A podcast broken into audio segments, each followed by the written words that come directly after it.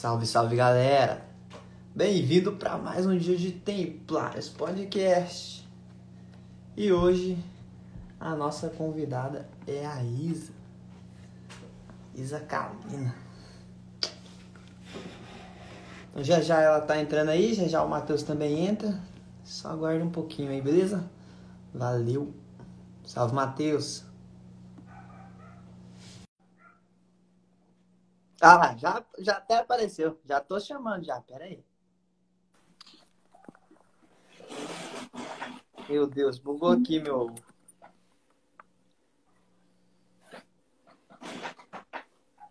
Seja bem-vinda, Bia.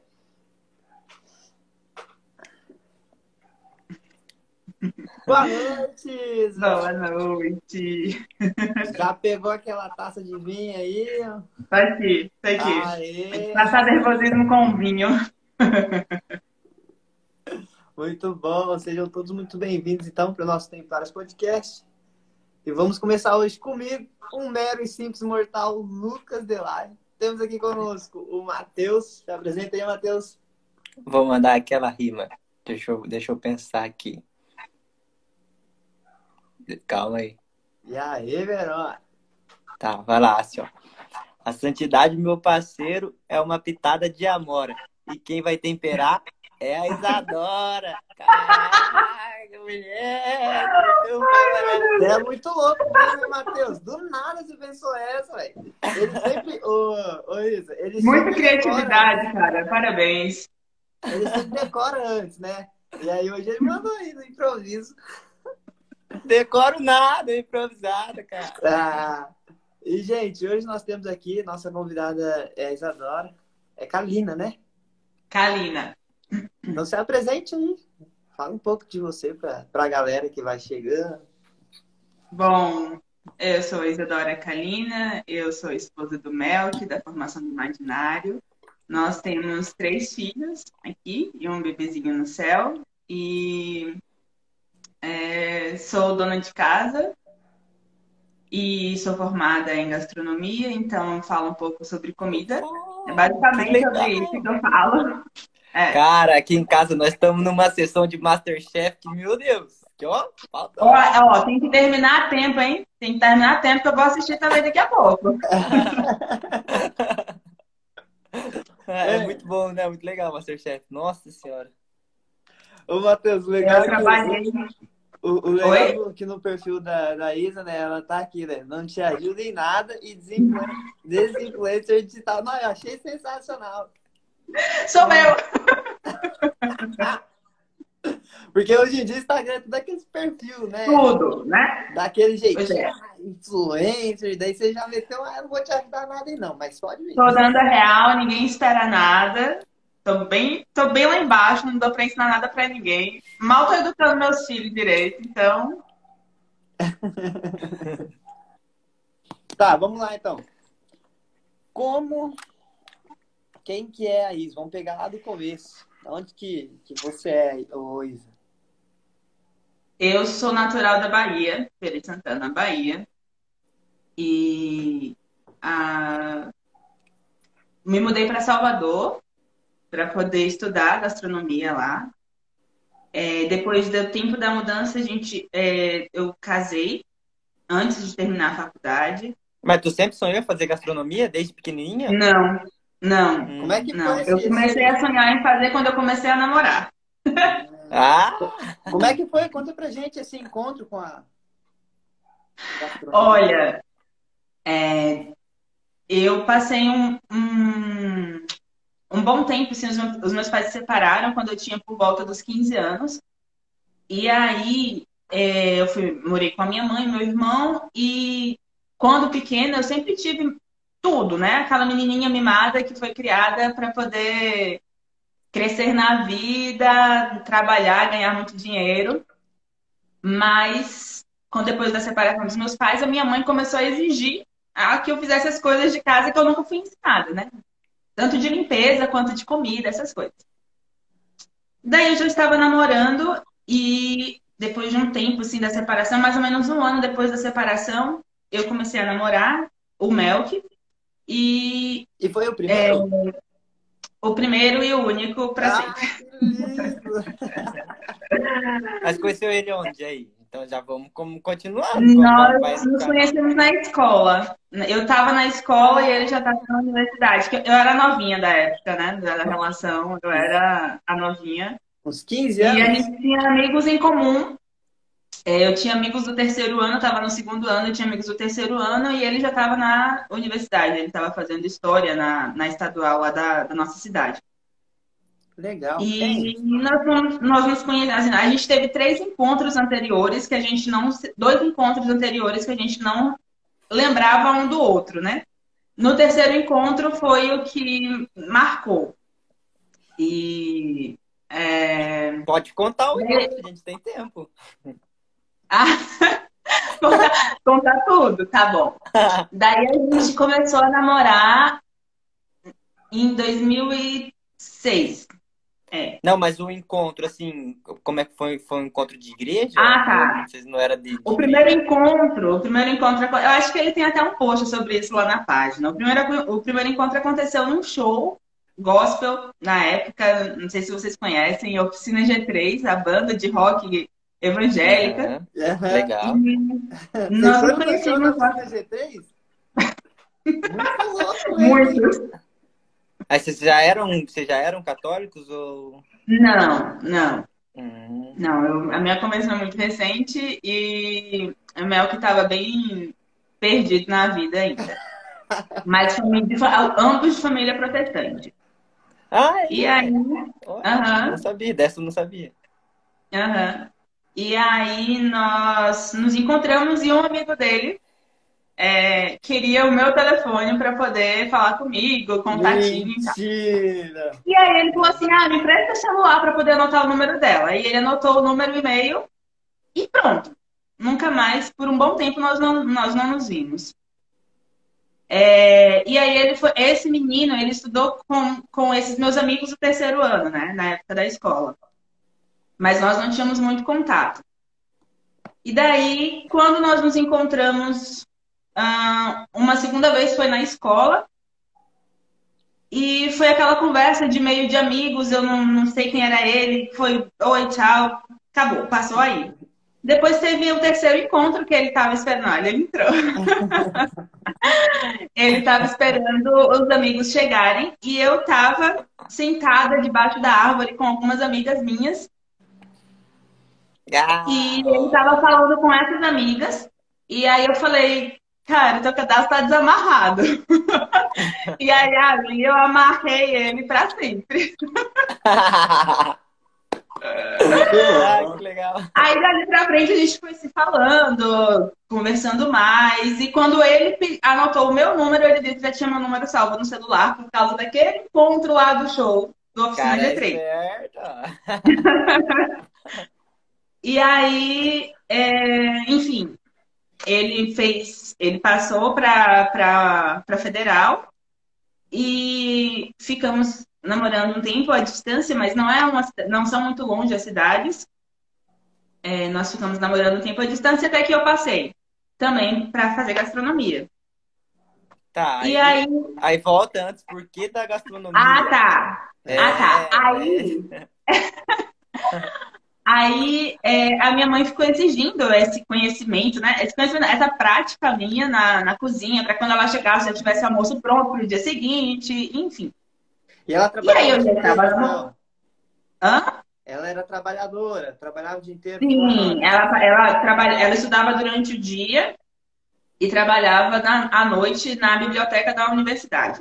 Ah, E aí ela. E aí eu comecei a. Bom, já que eu tenho que fazer, vamos ver, né? Eu comecei com o básico do básico.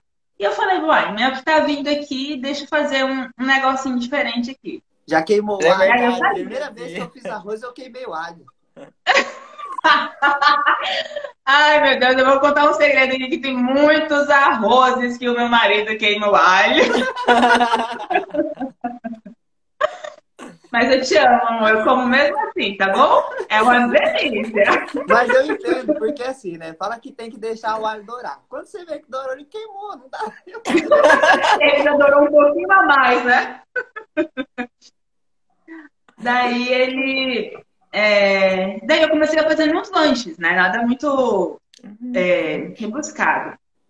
E um dia eu resolvi que eu faria um nhoque. Eu até contei uma dessa lá na página, na, na- no meu perfil esses dias. Eu resolvi que eu iria fazer o nhoque. Estávamos eu, ele e meu irmão. E meu irmão é daquele tipo que se jogar sal na pedra tá comestível. E eu fiz tal do nhoque, assim, do zero. Massa, molho, e ficou uma merda. Aquilo ficou muito ruim. E eu, meu Deus, o que, que eu vou fazer com isso E seu agora? irmão, seu irmão, certeza. Ah, Meu irmão fala, nossa, mas tá gostoso, nossa, muito bom isso aqui. Eu falo, "Rapaz, isso tá- Nem um cachorro comeria, merece comer um negócio desse. E eu tava fazendo, Eu sou, tentando esse, eu sou tipo o seu irmão também. Eu tava tentando vestibular para psicologia. Sei lá, porque eu achava que eu deveria ser psicóloga nessa vida, né? E eu nunca passava. E meu pai queria que eu fizesse algum vestibular na estadual. E eu fiz para história. Aí eu passei de segunda chamada, enquanto eu continuava estudando para fazer gastronomia, porque era área de saúde na época. Não sei como é que tá hoje, mas na época era considerada área de saúde lá na faculdade. E eu não sabia absolutamente nada de química e física, né? Então eu tinha que correr atrás do prejuízo da escola, que eu fui passando assim no armengue. É, E aí eu fui, fiz, passei. E passei para o primeiro semestre, porque lá era dividido assim, de primeiro e segundo semestre. Passei para o primeiro semestre, foi aquele corre-corre, porque ninguém nunca imaginou que eu fosse passar. Eu, eu era a primeira pessoa na, na, na família a fazer uma faculdade pública, federal, grande coisa. E é, Acabou. Como é, E aí foi é que aquele era? corre-corre. Como é que Oi? era a faculdade de gastronomia? É- Era, tipo, cê- vocês faziam comida lá na hora? Lá? Sim, sim.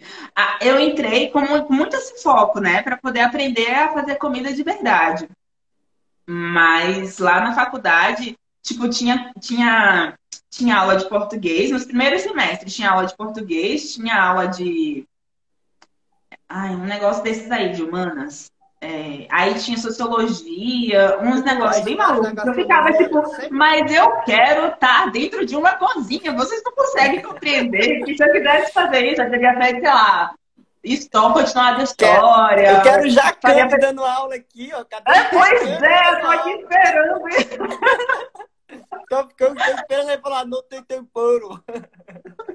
Cara, foi, foi esse primeiro, esses primeiros semestres foram um horror, assim, porque. Primeiro porque eu sabia, eu, eu vi, eu me dei conta que eu não sabia nada. Eu não sabia o que era uma pimenta do reino, assim, o grão. Eu não sabia que pimenta do reino vinha separado de cominho, porque a gente encontra no mercado aquele saquinho de pimenta e cominho, né? Eu sou essa pessoa Uhum. hoje, né? Você fala, eu só vou, só vou fazer Olha aí, já estamos dando uma, já estou dando aqui uma aula para você, que a pimenta é separada do cominho, são dois temperos diferentes. E, é, e ainda tinha essa maluquice de, de, de aulas de, de humanas que não tinha nada a ver.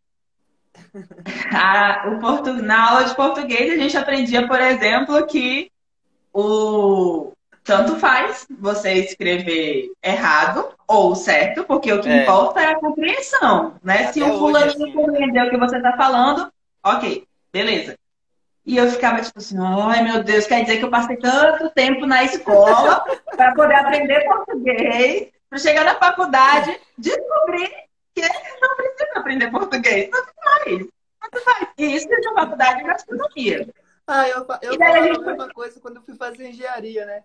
Porque, tipo assim, sempre foi aquela pessoa que era péssima na parte de letras, né? Daí eu falei assim, ah, meu Deus, tem que ver, eu quero só fazer continha. não faz no menor sentido, né? É, a, praticidade da coisa foi totalmente perdida. A gente não, eu não entrei ali para ficar sentada na cadeira anotando é, regras que eu nem usaria no final das contas, porque tanto faz falar português certo ou errado. É, e daí eu tive um professor de antropologia da alimentação, que o cara era assim, sabe? O, o supra-sumo de todas as coisas da, das, das esquerdas. E eu tava aqui assistir aquela aula e tinha que ler aqueles textos. Foi, foi horrível. passar por essa parte da, da faculdade foi ruim. Mas a gente também dava muita risada, né? Na época a gente não assistia muita aula ali, ficava sempre aquele grupinho reunido para não fazer absolutamente nada. E daí um passava coisa para o outro e passava o relatório de um para o outro, enfim. Se eu te falar que não é... mudou nada até hoje, você vai acreditar. Muito provavelmente nada mudou, piorou. Eu não tenho dúvidas nenhuma de que tenha piorado. Mas, por outro lado, quando finalmente a gente entrava na cozinha, era muito bom descobrir tudo aquilo ali, sabe? É, tá dentro de uma cozinha é uma coisa muito boa. É, dá, dá um, nervoso, assim, dá um. Eu não sei se era por mim, comigo só, que dava aquele negócio de chefe falando de um lado e o outro chefe falando do outro lado, e o cozinheiro, e o garçom, e não sei o quê. Aí dava aquela pressão e você trabalhava num pique. Mas quando acabava, tipo, era uma sensação de trabalho realizado bem feito, sabe? Eu pude trabalhar em dois restaurantes. Isso que eu ia perguntar agora, se conseguiu. Eu, eu trabalhei, eu, traba, eu trabalhei como estagiária, né? Mas trabalhei em dois restaurantes e trabalhei numa casa de, de que vendia produtos naturais. E eu adorava, era o emprego que eu mais gostei, porque eu pude ler muita coisa, porque eu tinha que passar todas as informações para o cliente, para que serve o tempero. E conheci chás quando conhecia. É... Foi muito legal. Foi uma experiência muito legal.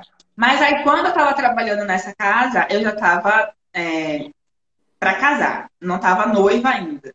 Mas não Mas tinha me informado tava... ainda. Eu? É. Não, não tinha me informado ainda.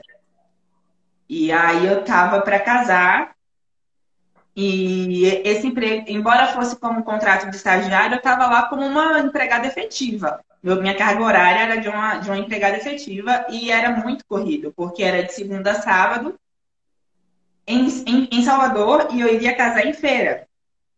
É, então, todas as coisas de, que, eu, que eu precisasse resolver do casamento, eu dependia de outras pessoas lá. E muitas vezes eu não conseguia, a gente não conseguia se comunicar. É... E aí meu pai falou assim, olha, se você precisar, sai, né? A gente te, eu te ajudo aqui no que for preciso. E aí eu fiz isso. Eu saí. Nossa, eu saí, eu acho que um em junho. Foi, eu saí em junho e casei em novembro. Quanto, então eu fiquei um tempo quando, com. Foi quando isso, Isa? Foi em 2000 e... 2013. 2013. 2013. E como é que, vamos só voltar um pouco, como é que foi o. Teve pedido de casamento? Como é que vocês decidiram que iam casar? É, aonde que foi o casamento? Como foi? Ah, o pedido de casamento não aconteceu antes da gente ajeitar as coisas para o casamento. Nós estávamos já ajeitando todas as coisas para o casamento e eu não via nada acontecer, né? Porque não importa não importa se o cara tá lá trabalhando, dando duro e fazendo tudo para o casamento dar certo, pra gente tem que ter o pedido oficializado. E na época o meu trabalhava numa. numa. Tipo, é tipo um reforço que era financiado.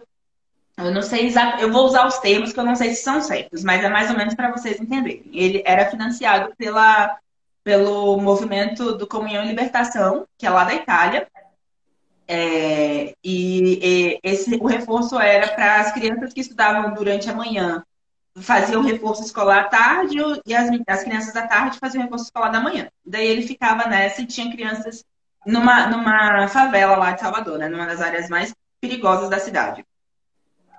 E ia ter uma festa de é, São João, eles estavam comemorando para poder dar o recesso do, das festas juninas. E o Mel que queria muito que eu fosse. E eu tava tipo, não, mas eu não posso, eu tenho que fazer o trabalho aqui, eu tenho que ver o vestido. Ah, eu, ia, eu ia ver o vestido de noiva. Eu tenho que ver o vestido de noiva e eu te marquei na loja, não, preciso, não posso ir agora. E aí ele, mas eu preciso que você venha, tá todo mundo aqui esperando você. Eu falei, mas que cacete, tá todo mundo me esperando, é um negócio da escola, não tem nada a ver com isso. E um amigo nosso que estava tentando me convencer também, ficar, não, mas eu vou com você, eu te ajudo aí e tal. Daí eu encontrei esse meu amigo, esse amigo nosso, no, no ponto de ônibus lá, e pegamos o ônibus. Aí teve engarrafamento, cidade grande, Salvador, inferno, moradia. Assim, você não queria ir, né? Pois é, aí já tava. Nossa senhora, puta da vida, tava puta da vida. Tava.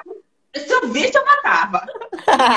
e aí eu cheguei na, na escola, finalmente cheguei nessa, eu desci um ponto, muitos pontos antes. Eu falei, eu se eu, se eu esperar chegar com esse engarrafamento, eu nunca vou chegar na escola na hora. Vai acabar o negócio. E depois eu descobri que tudo estava esperando eu chegar, tava todo, tava todo mundo esperando eu chegar para dar início à festinha lá da escola.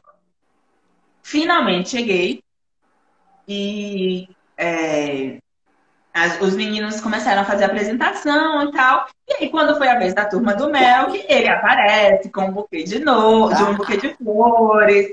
E, e aí eu, eu, tipo, eu tinha ido ao banheiro antes. Foi uns cinco minutos eu tinha ido ao banheiro. E tá todo mundo, cadê a Isa? No microfone. Cadê a Isa? Cadê a Isa? Ai, eu meu Deus do céu, peraí, não posso nem usar o meu banheiro, sabe? Eu já tava assim. Essa vida. Aí quando, gente, quando, eu cheguei lá, ele já estava com um buquê de flores. Aí a gente vai perdendo, magicamente tudo se perde, né? A raiva passa assim. E aí, é, nós ele começou a falar algumas coisas, aí eu fui lá pra frente, pediu, ele ajoelhou, pediu em casamento, e foi tudo muito lindo. Ah, e aí teve uma dancinha lá que as crianças da, da turma dele fizeram para poder deixar tudo mais romântico e com uma pitada das crianças, assim. que legal. Foi tudo, foi tudo ideia delas, essa dancinha, e elas vieram me dar flores. Ah, você já. Foi muito legal, assim, da, da parte dela. Ele fala, depois ele falou que ele queria que aquilo acontecesse ali, porque aquelas crianças não têm nenhuma noção do que, que é um, um amor de verdade, sabe? É, os, muito provavelmente os pais são separados, o pai bate na mãe, a mãe tem vários homens que as crianças não sabem quem são quem é o pai, enfim. E aí, é, depois nós fizemos um passeio que é muito incrível. Nós saímos da, da escola. Em Salvador tem, esse, tem o passeio de trem que você corta é, da, da cidade, do início da cidade baixa até essa parte mais favelada, assim. É, e você passa pelo mar, dá de plataforma. O, projeto, plataforma. o projeto com as crianças lá, então, eram as crianças de classe social baixa, então, no caso. Muito, assim, o pessoal da favela. Era da família. E assim, muito perigoso, muito perigoso mesmo. É... Do passeio, e aí nós passa na...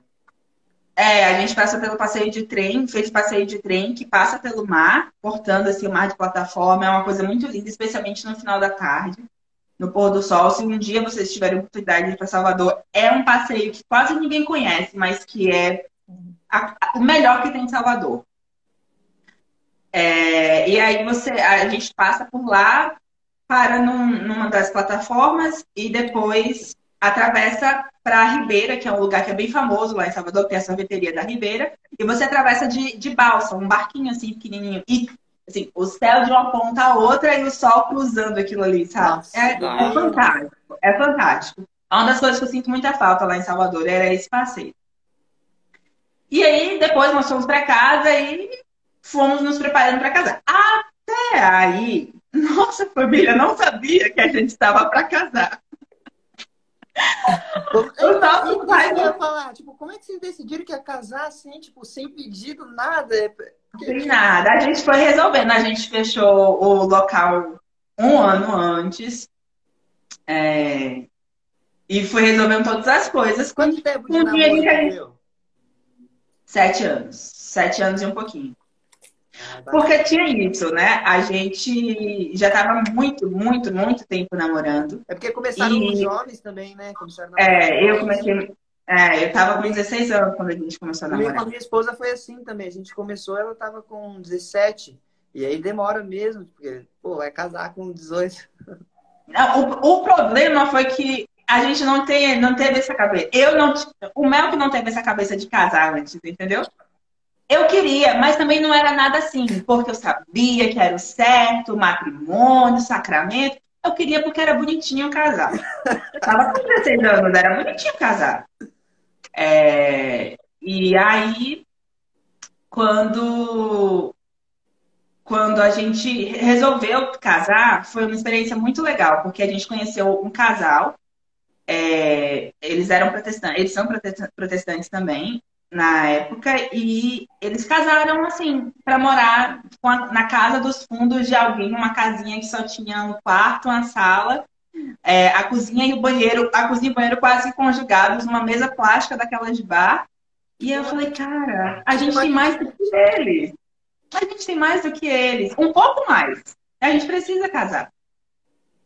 É... E aí a gente, finalmente a gente decidiu que, que ia casar, né? Nesse meio tempo houve a conversão do Mel. E eu ainda protestante.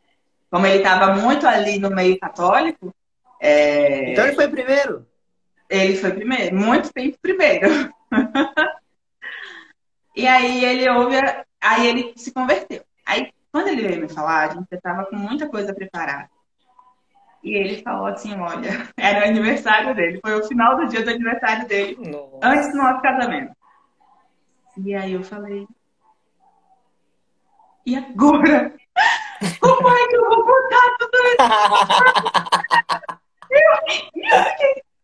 E como é que eu vou viver a minha vida com outro? Acredita todo o contrário daquilo que eu acredito. Meu Deus do céu.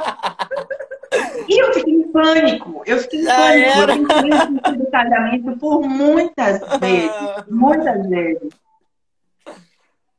E as pessoas que nós conhecíamos lá em Salvador, né, o pessoal que estava participando mais de perto dessa, dessa, desse reforço escolar, é, todos eram católicos. Assim, hoje os padrinhos da, da Aurora foram as primeiras pessoas católicas que eu conheci na vida, católicas de verdade. É, a Aurora é a minha filha do meio. Uhum. Só, uma, só uma coisa, Luísa. Porque, tipo assim, vocês tinham todo um planejamento, né? E quando uma pessoa, ela, no caso do Mel, que ele se converteu, ele muda todo o estilo de vida, né? Porque, querendo ou não, é, são dois estilos um pouco assim. São paralelos, são, mas é, são diferentes.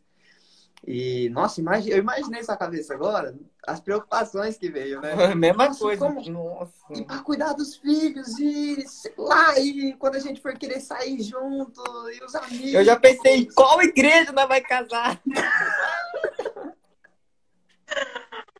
Eu acho que eu nunca contei, a gente nunca contou essa, essa. Nunca deixou público toda essa história. É a primeira vez que eu falo sobre ah, isso. Inédito, aqui não tem vários podcasts. Vou usar o marketing, tô brincando. Ai, meu Deus. E aí, e aí ele falou, e eu tipo assim, eu lembro, gente, eu juro que eu falei isso. Já confessei, graças a Deus, mas eu juro que eu falei, eu quero uma igreja católica! Eu, eu, eu, assim, eu, eu, foi horrível a notícia da conversão foi, foi um baque para mim, totalmente desnecessário também, porque eu poderia ter reagido com muito mais maturidade. E falando, como, como eu estava falando antes, Qual das primeiras pessoas nessa época?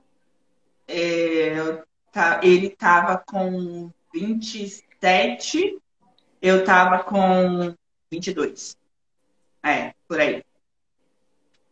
E aí, as primeiras, as primeiras pessoas católicas que eu conheci de verdade foram quem são hoje os padrinhos da, da Aurora. E aí eu, assim, quando eu conheci esse pessoal e, e, outras pessoas próximas, né, a eles, que a gente foi convivendo, eu falei assim, mas não é possível. Deu um, primeiro que deu um nó na minha cabeça. Não é possível que essas pessoas vão pro inferno e eu não. Não faz o menor sentido. Não faz. Né? Alguma coisa não, não bate. Mas quando você é criada desde berço, praticamente, na, no protestantismo, o negócio entra na sua cabeça de um jeito muito, muito bizarro, porque você consegue ver várias verdades e você se convence, você procura um jeito de se convencer, você se agarra a tudo aquilo que foi te ensinado para se, pra se convencer que não, que aquilo tudo é mentira. Ainda assim é mentira. Mesmo com um cartaz gigante, vermelho e amarelo, gritando eu sou a verdade, você fala assim, ah, mas tem, tá, tem uma coisa errada por aí. Mas tava muito fixado em você, né? Tipo, é, é difícil. Tá. Tipo, quando chega, Não, bate, é... bate de frente, assim, é igual chegar um louco e bater de frente, assim, falar assim, pra você é. ter. Você tem o cabelo longo, né? E, tipo, no caso, nem falar pra mim. Mas eu tô vendo que o meu cabelo é curto, mas ele me prova que eu tenho um cabelo longo. Tipo... Pois é, é, é mais ou menos isso. E aí, ah, eu passei esses, últimos, esses meses até o casamento, assim, numa crise surreal. É, e eu não tinha ninguém para falar, porque eu não podia contar para ninguém esse segredo, né? Imagina. Não tinha ninguém para dizer. Todos os meus amigos eram protestantes, é, ninguém iria entender. E eu estava diante do, da pessoa que eu mais amo, que eu mais amo na minha vida, né? É, eu definitivamente não sabia o que fazer. Eu, minha, aí eu ficava com, aquela, com aquele jogo bem maluco, assim. É tipo. Oi, oi, é tipo Shakespeare, né? Quando tá lá na Romeu e Julieta, duas famílias assim, diferentes, não é? é pois é. Verdade, bem frisado.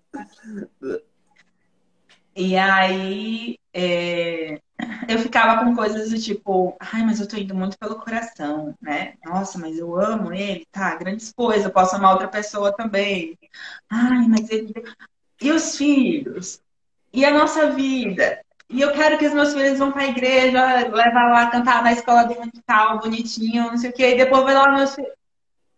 Foi um nó muito doido que ia piorando cada vez mais na cabeça da melancólica, né? Aquilo ia puxando um fio, que ia enrolando com outro, que ia enrolando com outro, que ia enrolando, e aquilo nunca acabava. Aí eu lembro que faltava muito pouco. É, faltava muito pouco tempo, ele falou assim, olha... Tu falou que é melancólica, né? Deve ser pior ainda, por causa da questão de estruturar a vida, planejar Sim. tudo. Nossa. Sim. E aí eu falei, ele chegou para mim e falou, olha, eu consegui marcar o nosso sacramento para o dia tal, é, para o dia 14 de novembro. Nós iríamos casar no dia 15 de novembro. Até então, toda a festa da é, a festa do casamento religioso protestante continuou indo, né? E eu falei, mas que diabo é sacramento? Você precisa colocar isso, enfim, em Agora que eu me toquei, agora que era.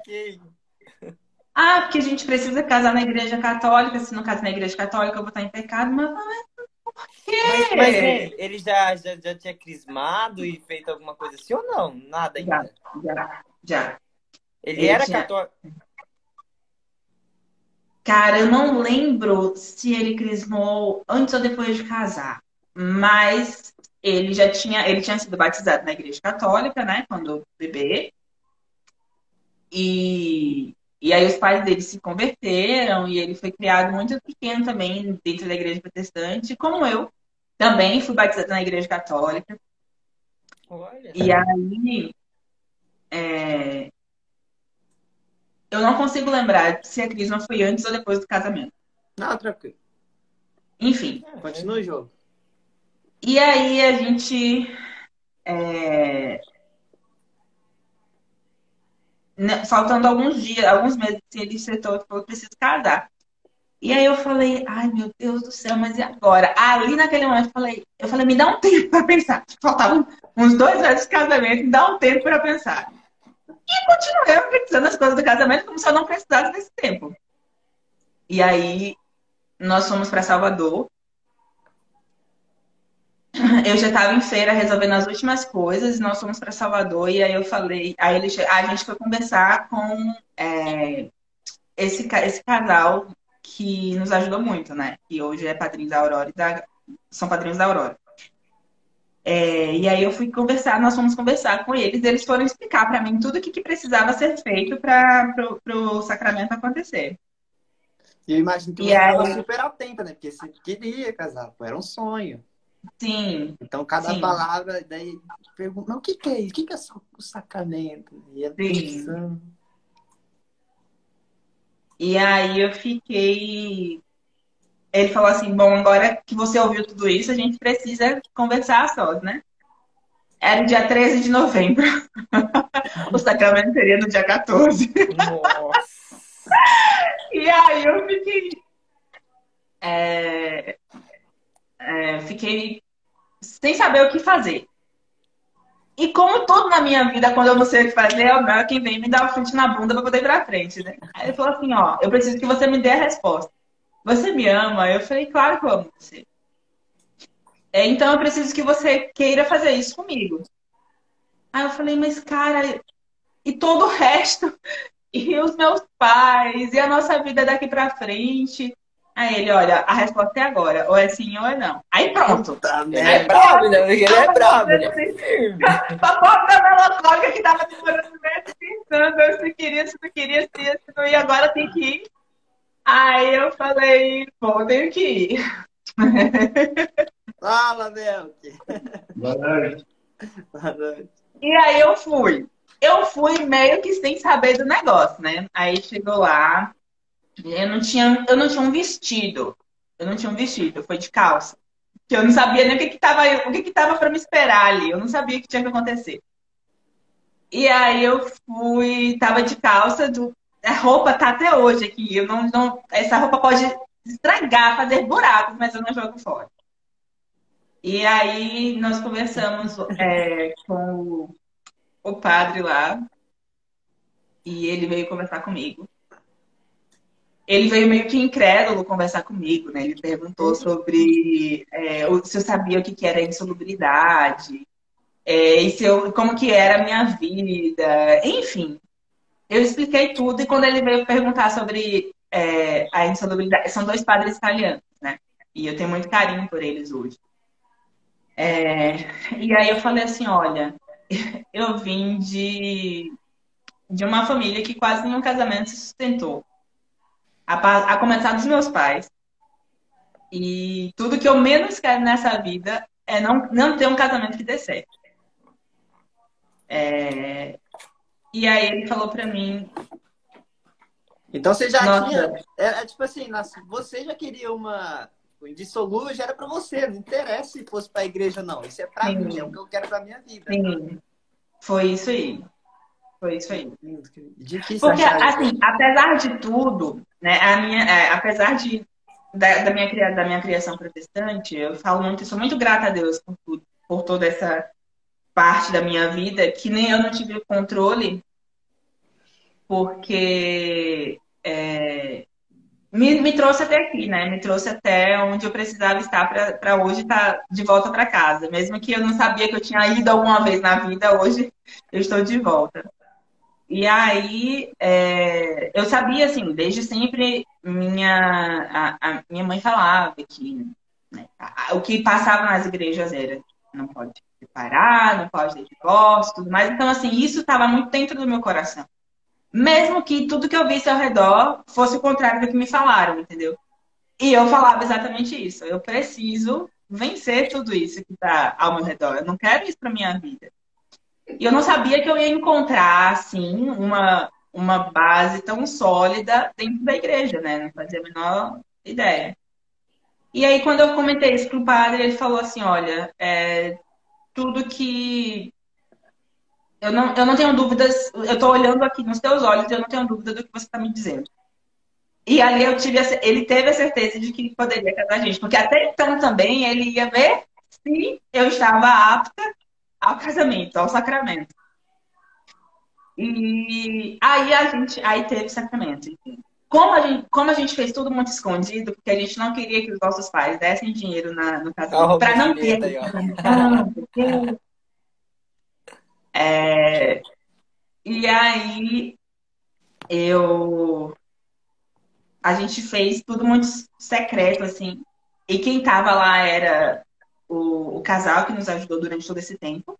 Como eles estavam como padrinhos, como testemunhas, e a, mais duas pessoas do nosso convívio, assim. Hein, E depois do, do isso daria para um ótimo filme, hein? Passou tudo na minha cabeça aqui, ó. Legal. Estamos aqui dispostos, estamos aqui dispostos a isso. E aí, nós, é, no final do- da cerimônia, assim, tudo foi muito bonito. Obviamente, aquilo é, ficou em mim de alguma forma que, na época, eu não conseguia imaginar que daria tanto fruto, né?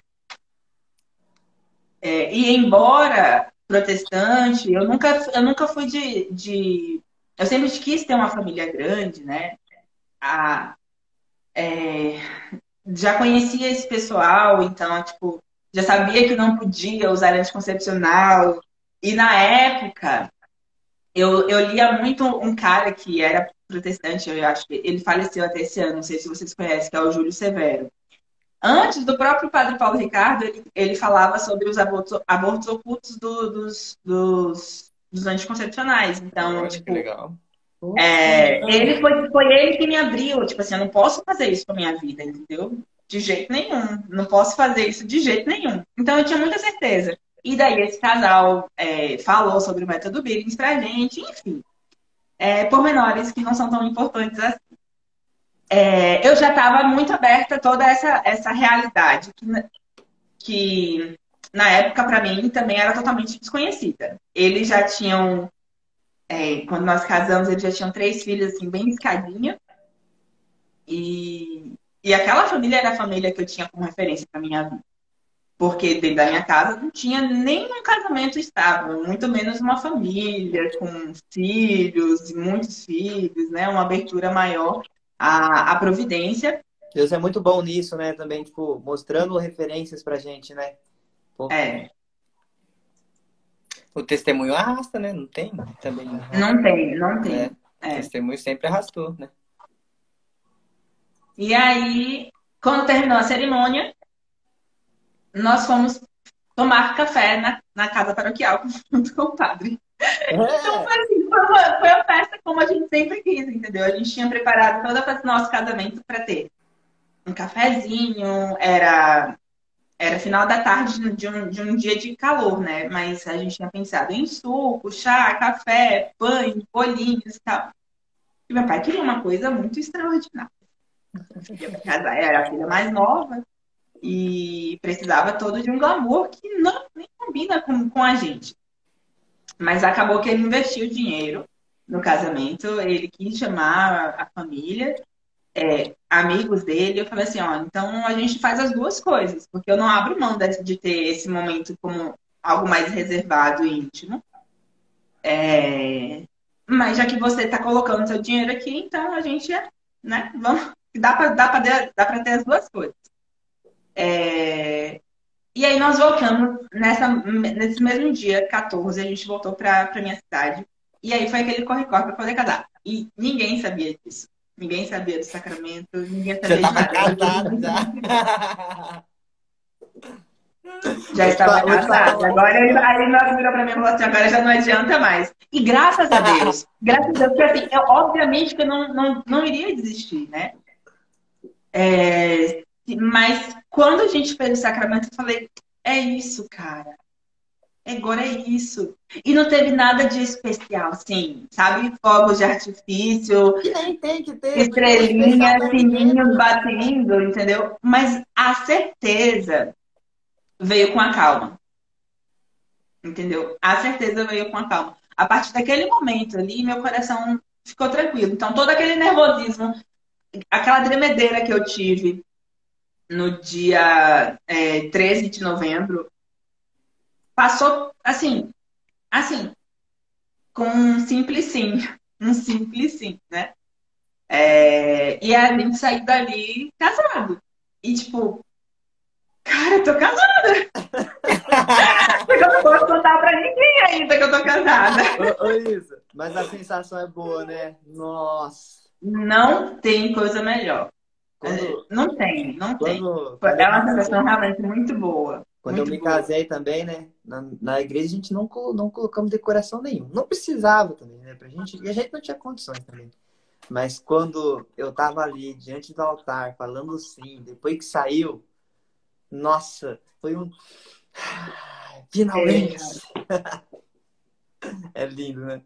É uma calma, é uma calma muito certa que você tem, né? Tipo, agora, agora já era, parceiro. Agora não tem mais pra onde correr, não. É o, é- o destino aí tem que ser o céu, acabou. E aí voltamos. Casamos no, no religioso protestante, né? Que era a festa que já estava toda feita, então a gente, eu continuava protestante até aquele momento. Até bastante tempo depois eu continuei protestante. E Sabe o que, que, que eu achei legal que você falou, falou isso agora? Que, que o Mel, que, o seu esposo, ainda assim, ele te deixava livre para você escolher. Nossa, quanta gente que existe hoje em dia que é controlador, controladora, né? Que é, não, se eu tô, você também tem que ser assim. E você também, vice-versa, né? Como quando você falou pra ele, ah, você é desse jeito, eu te amo, independente do que for. Tipo, você é livre, você fez suas escolhas, mas mesmo assim eu te amo, eu, eu escolho estar contigo. Isso é muito lindo. Nossa, Uhum. é, por mais pessoas assim nesse mundo.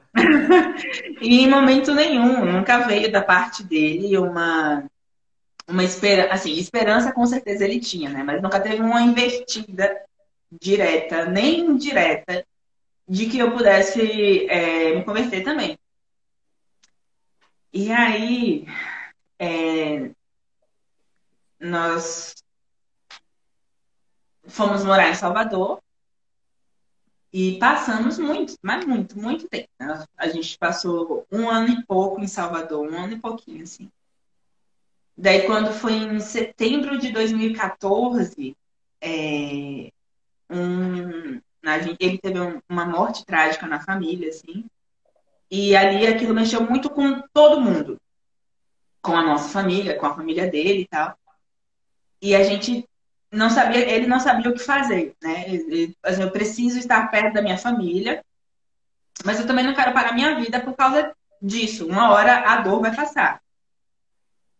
E nós, e aí ele fez, nós tínhamos passado a lua de mel em Minas. E aí eu falei, cara, isso aqui é muito lindo, meu Deus do céu, preciso morar nesse lugar. Saímos de lá com isso de que a gente moraria, voltaria para morar em Minas. É, E aí, nesse tempo, assim, eu não lembro se foi antes da morte ou se foi num período pós a morte, é, ele fez um concurso para professor em Minas e passou. Isso que eu ia perguntar, você, é, como vocês moravam, né, sozinhos, juntos, vocês não moravam com família, assim, Não. como é que vocês faziam para sobreviver? Porque eu tô nessa base, né? É bom escutar as duas também, experiências. Ah, é, é, logo no início do casamento? É, Ah, não, mas assim, Deus foi muito misericordioso conosco. No- na, nós casamos em novembro. Em janeiro, é, o Melvin começou a trabalhar por causa da indicação desse, desse amigo nosso, no padrinho de casamento, padrinho da, da Aurora, é, por- em duas escolas em Salvador, duas escolas particulares em Salvador. Então a gente teve um- uma boa condição nesse primeiro ano de casamento. Não uma boa, não, mas uma coisa. dá a para gente respirar. conseguia viver bem tranquilamente. Aham. É, E aí a gente, já antes, a gente já morava em Salvador e eu vivia com o dinheiro que o meu pai me dava, mas era assim, era 500 conto por mês para poder pagar aluguel, tirar zero, quis comer, pagar as coisas para casa. Nossa. Então eu tinha que escolher entre comer miojo e comer, sei lá, e, e tirar a xerox da faculdade. Nossa. É, E o Mel que era mais ou menos também nessa, nessa, nesse, nesse meio. E até que o pai dele, já com dois anos de faculdade, falou assim, "Ó, pai, te vira. Você trabalha aí, pague suas contas, porque você já é homem, eu não posso mais ficar sustentando você. Isso é bom, dá beleza, densidade pra muito vida bom, boa. é. É, é. Aí na época a gente ficou meio putinho, assim, né? Ai, meu Deus do céu, que melhor. Mas foi muito bom, porque depois disso a gente- ele conseguiu os empregos que a gente precisava pra gente poder casar também. É, e daí é, a gente. Ele passou por, por esse concurso em Minas Minas, é. e aí ele falou assim, aí a gente teve alguns problemas com o dono da casa que a gente morava, porque era uma casa alugada, e ele falou, a gente falou assim, ah, então ele vamos, vamos voltar para para feira, para nossa família, e até eu ser chamado no concurso, a gente fica lá dando o apoio que eles precisam. E essa foi a resposta de Deus pra gente, né? O que, que a gente vai fazer? A gente não pode parar a nossa vida, mas também não pode deixar a família desamparada nesse momento. É, e aí a gente foi, mudamos e ficamos um ano morando é, na nossa cidade com a nossa família. É, e nesse um ano, né, nesse período de um ano, eu engravidei do Benjamin. Eu achei que fosse dar tempo, como estava demorando tanto para poder chamar, eu achei que fosse dar tempo, né? O Benjamin nascer já lá junto da família e tudo mais, e depois a gente mudar. Mas não. Em fevereiro de 2016, é, o foi chamado e é, E a gente foi para Minas para poder conhecer a cidade, conhecer a escola que ele daria aula. E eu voltei sozinha. Nós, nós fomos com passagem comprada para ir voltar, só conhecer. E ele falou. E aí chegou lá, ele conseguiu a vaga e já começariam Nossa. as aulas dia, só meados de fevereiro. E eu voltei para Bahia sozinha. Nossa, aí, nossa, nossa senhora, foi muito desesperador, assim. Eu grávida, é, deixando meu marido em uma outra cidade, sem casa, sem, sem família, sem, a gente não tinha nada. As primeiras semanas ele passou num hotel, no único hotel que tinha na cidade.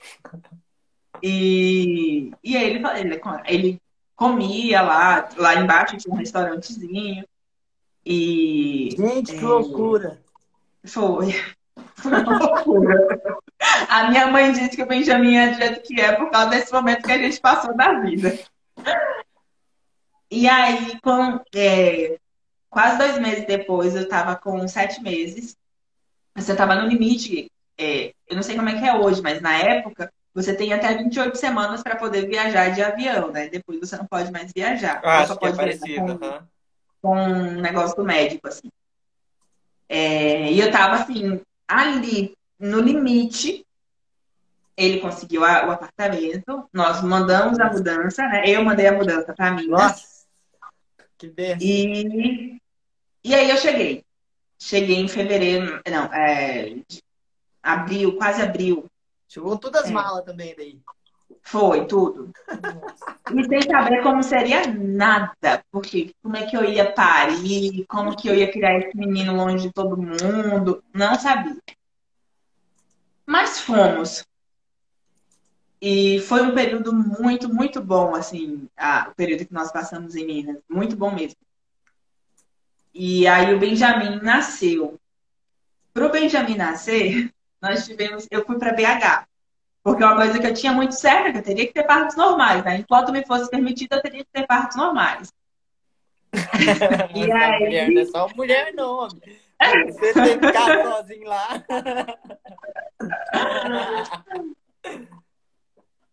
e aí a gente, é, como lá na cidade não tinha hospital que fizesse parto, nenhum parto, o hospital da cidade não fazia parto, eu teria que ir para Barbacena, que era a cidade grande mais próxima. A cidade do Rubião. Tinha... Hã? A cidade do Rubião, do livro do Quincas Borba. Exatamente, é lá mesmo, a cidade dos loucos.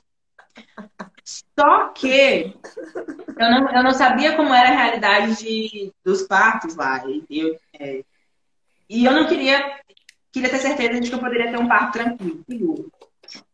Aí eu falei assim, olha. planejado todo o parto? Já em Minas.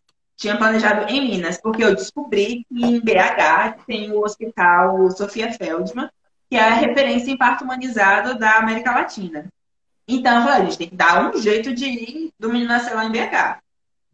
E aí, essa, essa minha madrinha de casamento era mineira, ela é mineira, e nós tivemos contato, eu entrei em contato com ela para poder ela me indicar alguém que pudesse nos receber. E aí a gente conheceu uma família muito, muito querida lá, que nos recebeu. É, eu fui assim, eu fui empurrando com a barriga até as 39 semanas de gravidez. O menino podia nascer a qualquer momento. E eu não queria é. ficar longe do meu marido mais uma vez. Só que eu falei assim, olha, não dá mais, eu preciso estar lá perto, porque se o menino nascer, se o menino der sinal de vida, eu não sei se eu vou conseguir chegar. Dá umas três horas de viagem. Ah, então era bom, tá? Já meio que. É. Só que aí vem outra coisa. Porque o Ben demorou muito, muito, muito para nascer. Então não teria problema se eu tivesse que começar o trabalho de parto, pegar do ônibus até lá, porque não, não, eu chegaria a tempo no hospital, entendeu? não, não, teria, não teria riscos. Mas enfim, aí essa família nos recebeu, o Mel que ainda ficou uma semana é, lá na nossa cidade, e depois ele pediu um, fez uns acordos na escola e a gente conseguiu passar uma semana junto. Eu falei assim, esse me tem que nascer nessa semana. Mas tem que nascer nessa semana porque eu não vou que meu marido vai. Aí eu tenho certeza que, que vai acontecer o pior. Ele vai sair daqui, tipo assim, numa segunda-feira Quando ele chega lá, eu falo assim, ó, volta que o menino tá nascendo. Aí ele chegou no final de semana, na sexta-feira, nós ficamos sexta, sábado, domingo, aí ele teria até terça, porque na segunda ele, na terça ele não dava aula, então ele pediu para trocar a aula dele de segunda para outro dia. E o Benjamin começou a dar sinal de vida no domingo. Eu acho que era dia 28 de junho. É, é. E aí eu fiquei até o dia 30 dentro Era do hospital. Na 40, é, 40 semanas? Sofrendo lá com o menino, já me mostrando o que queria acontecer quando ele estivesse fora da barriga. Com 40 e... semanas? Foram 40 semanas. Na, na ultrassom dava 41, né? Mas pelas contas dava 40 semanas. Uhum. É... E aí. E aí ele nasceu. E aí a gente voltou para nossa cidade. Foi um período muito turbulento primeiro ano de vida do bem foi, foi um caos. E aí, todo aquele negócio. Hã? O Matheus tá assim com a filha dele, que é o primeiro ano dela, ele tá uma, uma loucura. Ontem ele passou aqui em casa, daí ele tava meio que dormindo, assim, ele tava com o olho embaixo. Olha, não foi fácil, não. E o bem, ele veio temperado, sabe? Ele veio é, apimentado. E a gente sozinho, numa cidade que não tinha nada, eu viajava todos os dias, nós viajávamos, viajávamos praticamente todos os dias para poder eu ir para o banco de leite, para poder saber como é que eu fazia para o menino mamar, porque eu não conseguia fazer ele mamar em casa. Nossa. E foi um desespero. E daí eu fiquei doente, e, e tive infecção, e, e, volta, sobe e desce. Foi um horror. Mas foi um horror. E também, assim, quando a gente venceu, a gente sabe, putz, vencemos, assim. Pode vir comigo. É, exatamente. E não teve nada contra, obviamente. Às vezes nós precisamos disso, mas assim, a gente não teve auxílio de pai, de mãe, de avô, de avó, de ninguém. A gente estava lá, a gente Deus, entendeu? Encarando tudo aquilo ali, recebendo na caixa, na caixa dos peitos aquele menininho pequenininho que tirava o nosso sono, literalmente. E. Ô, ô, Lisa, só uma coisa. E a faculdade lá? Tipo, você terminou. Ah, tá. Ah, não. Aí eu formei, no, no primeiro ano de casado eu formei. E não fiz festa, não fiz nada, só pegar meu, meu, meu, é, meu certificado lá. E pronto, vida que segue. Como se só foi cumprir, acabou. E aí eu falo, eu sempre falo com o Melk, né? Eu, eu meio que me arrependo um pouco de ter ficado tão presa à faculdade, porque eu recebia várias propostas de, de, de estágio, é, mas de um estágio que não era pago. Então, eu ah, não vou trabalhar de graça, não sei o quê. Mas a gente conhece a realidade de, de uma cozinha, não é na faculdade é dentro de uma cozinha, né? De verdade, de um restaurante que, que tá lá exigindo, um cliente tá lá exigindo aquele prato e tal. E eu me arrependo não, muito Não só para isso, mas para qualquer profissão, né? Você, você conhece quando você. Claro, estudar é bom, mas quando você começa a colocar a mão na massa, quando você começa é. a agir, a ser ação, né? Tem. Assim, é, me arrependo, mas não passo. Meu, não fico meus dias pensando mais nisso, né? Não tenho como voltar. É, mas eu penso que se eu tivesse se eu tivesse a cabeça que eu tenho hoje na época da faculdade, eu faria tudo diferente. Às vezes eu até abandonaria a faculdade, como muitos colegas meus fizeram, e se deram assim muito bem, de abrirem os próprios restaurantes, né? Antes disso, trabalhar em grandes restaurantes lá de Salvador, é, como chefes e sem ter a faculdade terminada. É...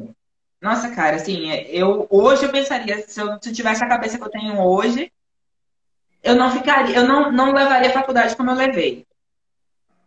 É, mas, enfim, foi também uma experiência boa, porque é, eu aprendi a cozinhar coisa que eu não sabia. Eu não fazia ideia de como que se nomeava as coisas e hoje eu tenho essa noção, né? Hoje eu consigo também, por conta, pegar, pegar algum livro que eu tenho aqui, estudar e fazer alguma coisa, entendeu? Ter uma noção Sabe onde buscar. É. é. Vamos falar com o Ele foi como um norte, né? Foi, foi que me tirou do, do total desconhecimento que eu tinha sobre, os, sobre o assunto. Isso foi uma das coisas que eu não, não, não reclamo da minha faculdade, que ela me ensinou a pesquisar, de buscar. Uhum. né? Porque, querendo ou não, tem esse, esse negócio de ir atrás de livro, ler, procurar, parar um pouco, estudar é. um pouquinho, né? Uma coisa que eu não me arrependo. E aí, daí pra frente veio a conversão ou demorou bastante ainda? Ah, ainda demorou. É? Nossa, demorou. Assim, ó, o sofrimento do bem, o sofrimento que nós tivemos com o Benjamin não quebrou meu coração. Totalmente. É, é, é, muitos têm aquela coisa, né, de você ser totalmente constroem todo mundo para você, que é muito difícil de desfazer depois, né? Aquilo que eu falei mais cedo. É muito difícil de desfazer muitas coisas. É, a gente não tem nem oportunidade de, de, de, perguntar por que não, entendeu? Ah, Maria, por que não? Por que, que não pode ser? Por quê? Entendeu? Não, não tem, não, não dá, não tem essa brecha. Eles fazem tudo, todos os tijolinhos são colocados sem deixar essa brecha para a gente poder questionar. E quando acontece, já vem lá com um versículo tapando um, um, um buraco, vem outro versículo tapando outro buraco, enfim. Eles vão construindo tudo Deixa sem, sem coisa. Aproveitar que nós está entre nós aqui. Quando a gente começou o Cantares Podcast, eu e o Matheus, a gente participou da Renovação Carismática Católica. Você já conheceu? Uhum. Então, daí, no começo a gente não, não tava definido assim quem que a gente ia começar a chamar. E a gente chamou um cara que ele é mó radical, assim, na renovação. Você acredita que o cara chegou aqui, ele começou a pregar, né? Daí não podia nem tomar um vinho, uma cervejinha, que daí, nossa, o cara descascou em cima de nós, assim. Poxa, foi triste. Mas vida que segue, né? Eu não vou parar. Serviu, né? Serviu pra alguma coisa. Serviu pra nunca mais chamar ninguém não é, não, não vou chamar. Não, não, não foi legal. Não é real. Mas fugia Mas é muito da vida real. Assim. Fugia muito da vida real, sabe? Era Sim. uma coisa muito distante. A gente, a gente preza muito pela, pela vida real. Você tá na sua espiritualidade, mas ter sua vida real seu dia a dia, mostrar para as pessoas Sim. o que é possível. O que o Ítalo e o Ícaro fazem. Fugiu demais. Sim. Sim. Continua. Ei, a formação aí... do imaginário chegou antes da conversão ou depois? Não, chegou depois, da, depois da dele, né? É, bem, a gente já tinha o bem. É, começou dentro de um, um, apartamentozinho lá no interiorzão de Minas. É, muito despretensiosamente. nunca, nunca, nunca, nunca pensou que chegaria ao que a gente tem hoje. Graças a Deus. É... E era trabalhando na escola, o meu trabalhava na escola, é... eu já estava por conta em casa com o bem, e foi um ano muito sofrido junta aquela coisa, né? uma criação que não foi feita para sofrer, né? Uma vida que não foi feita para suportar o sofrimento. É... Não tinha tudo que, o que se tem hoje para poder despertar, para você poder. Cara, é isso. É, não tinha Instagram como tem hoje, não tinha milhares de mães falando não, que. Não tinha referências a quem buscar, né? Não tinha, não tinha. É não, a minha, a, as minhas únicas referências estavam distantes de mim, que era a, a essa nossa madrinha de casamento. A, a, a, essa altura ela já tinha quatro, cinco, eu não sei mais. É, e aí, só que eles estavam longe de nós, né? Eles estavam em Salvador, a gente estava em Minas. A gente não tinha, por mais que a gente se falasse, eu não sabia como era uma realidade de mãe, é, eu achei que criar os meus sobrinhos fosse o suficiente. Por muito, por um bom tempo, assim, minha, minha irmã era bem mais, é bem mais velha do que eu. Então, quando ela teve meu sobrinho, eu tinha 15 anos. E eu, ela trabalhava e eu que ficava com ele. Mas é, não era meu filho. Não era o meu sono que era perdido. Entendeu? Não era, não era o meu calo que era incomodado. Quando, quando a mãe dele chegava, eu entregava o pacote e ia para minha casa fazer o que eu queria. É...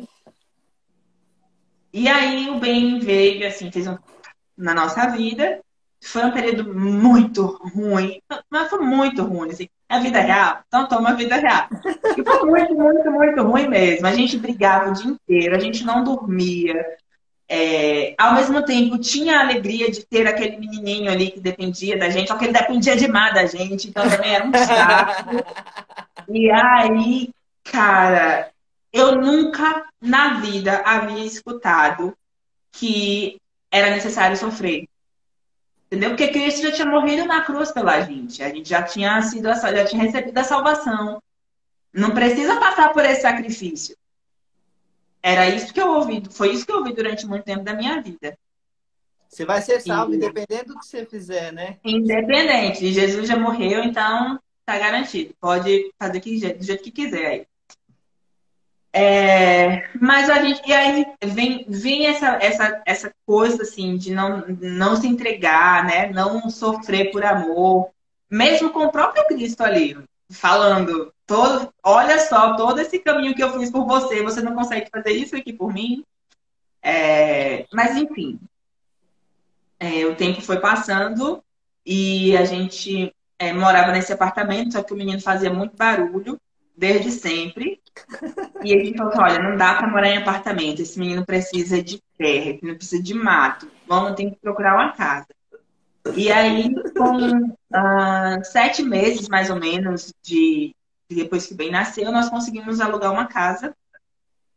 E lá, aluguel era muito barato, então a gente tinha uma casa bem boa, grande e tal, com aluguel muito, muito, muito, muito barato. Em Minas?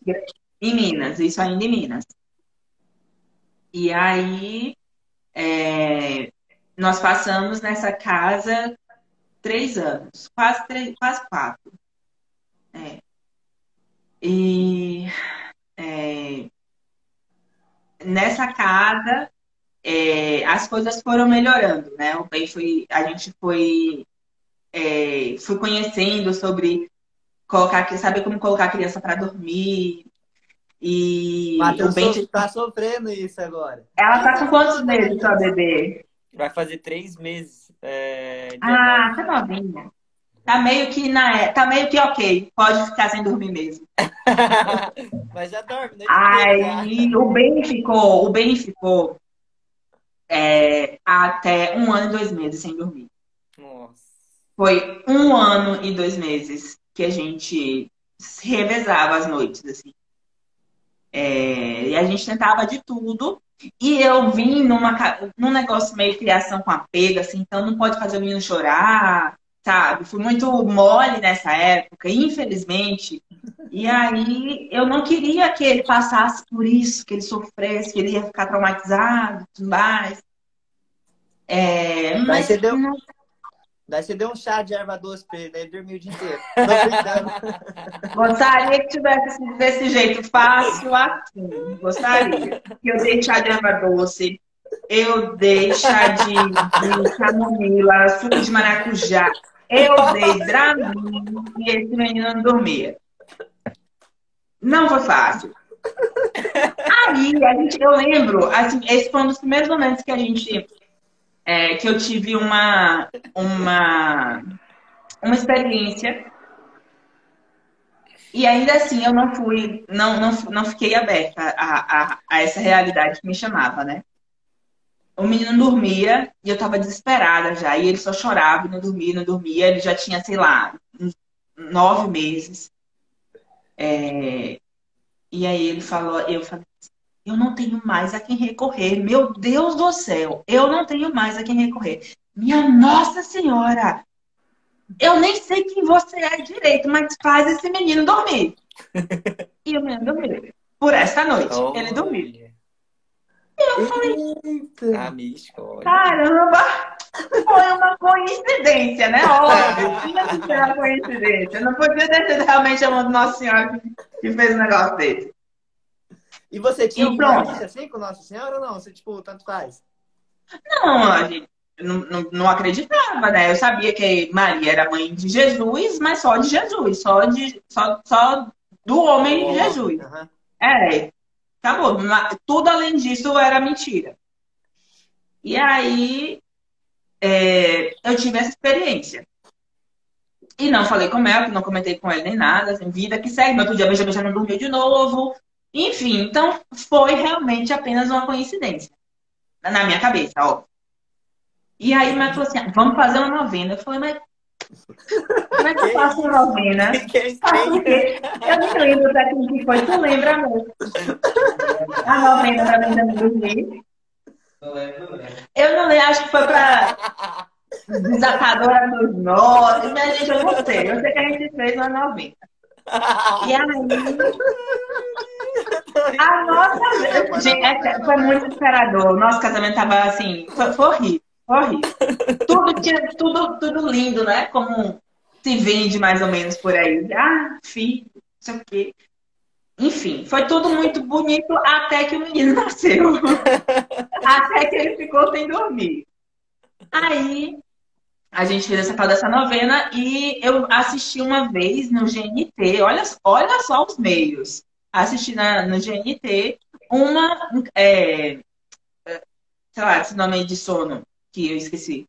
E a, ensinava como fazer a criança dormir. E calhou que nesse dia, calhou que nesse dia, o episódio era de um menino que é, acordava muitas vezes à noite e ele não dormia direito, pra, ele tomava, mamadeira, o Benjamin na época ele mamava mesmo. E ele tinha a idade do Benjamin, e, enfim, passava pelos mesmos problemas do bem. E aí eu falei, cara, vou assistir aqui para ver se eu tenho uma luz.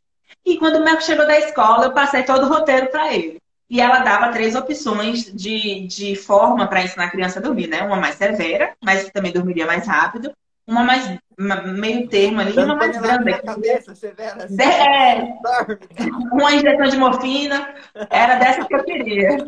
E aí eu falei assim, bom, vamos nessa, mais levinha para não traumatizar o menino, né? E aí o Mel chegou, eu falei, eu, aí ele tá, então vamos, eu vou, vou, vou mostrar, a gente vai fazer isso. E aí eu, nós fizemos, a, o esquema era, amamentava a criança por volta ali das sete e meia, oito horas, punha ela no berço acordada, e se ela chorasse, tentava acalmar no berço. Se não parasse, você pegava no colo de novo, quando parasse, devolvia para o berço e iria fazer isso até a criança dormir. Eu estava preparada para umas duas horas de choro ininterruptas. E aí eu falei com ela, toma que o filho é teu, tu faz esse serviço, eu vou me trancar ali no banheiro e quando o menino parar de chorar, eu saio. Eu entrei no chuveiro e fiquei. Horas, horas não, fiquei minutos ali dentro. Aí o Mel bateu na porta e falou assim: ó, dormiu. Aí eu olhei no relógio, tinha sido apenas 40 minutos de choro. Apenas, para quem esperava duas horas, e para um menino que passava o dia inteiro chorando, foram apenas 40 minutos. É... Mais uma resposta, né, de uma oração aí para que a gente teve. E dali para frente, ele melhorou muito o sono dele. E é, e assim a gente foi se acalmando, assim, a nossa relação foi voltando mais ao normal. E aí a gente foi aprendendo um tanto. Deixa eu falar Pode como falar. é que eu, quando a Clara não tá dormindo, eu faço o famoso milkshake. Pego ela, chacoalha assim. Amigo, deixa eu te contar. Ó, o Benjamin dormia assim. Ele é super inquieto até hoje. Por um tempo da vida dele, o que servia para dormir foi a gente prendia o menino todo assim, todo, braços e pernas, e ficava. pra ele dormir, chacoalhando mesmo. O Matheus, o chegou, Mateus chegou um período na nossa vida que a gente andava em casa fazendo. e amanhã nós estávamos precisando dormir. Isso realmente aconteceu. Eu deixo de contar, a minha esposa veio brigar comigo esse dia. Eu peguei ela assim, ó.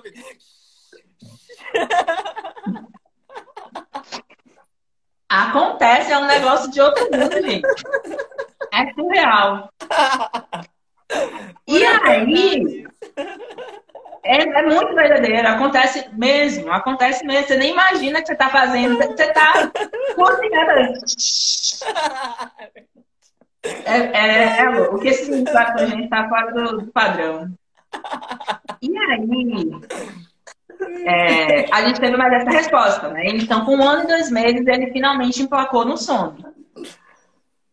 É, empacou assim, ele dormia a noite inteira com quase nenhuma quase não acordava mais, o que já era muito bom pra gente. Ele dormia de 9 às 5, às vezes de 9 às 4.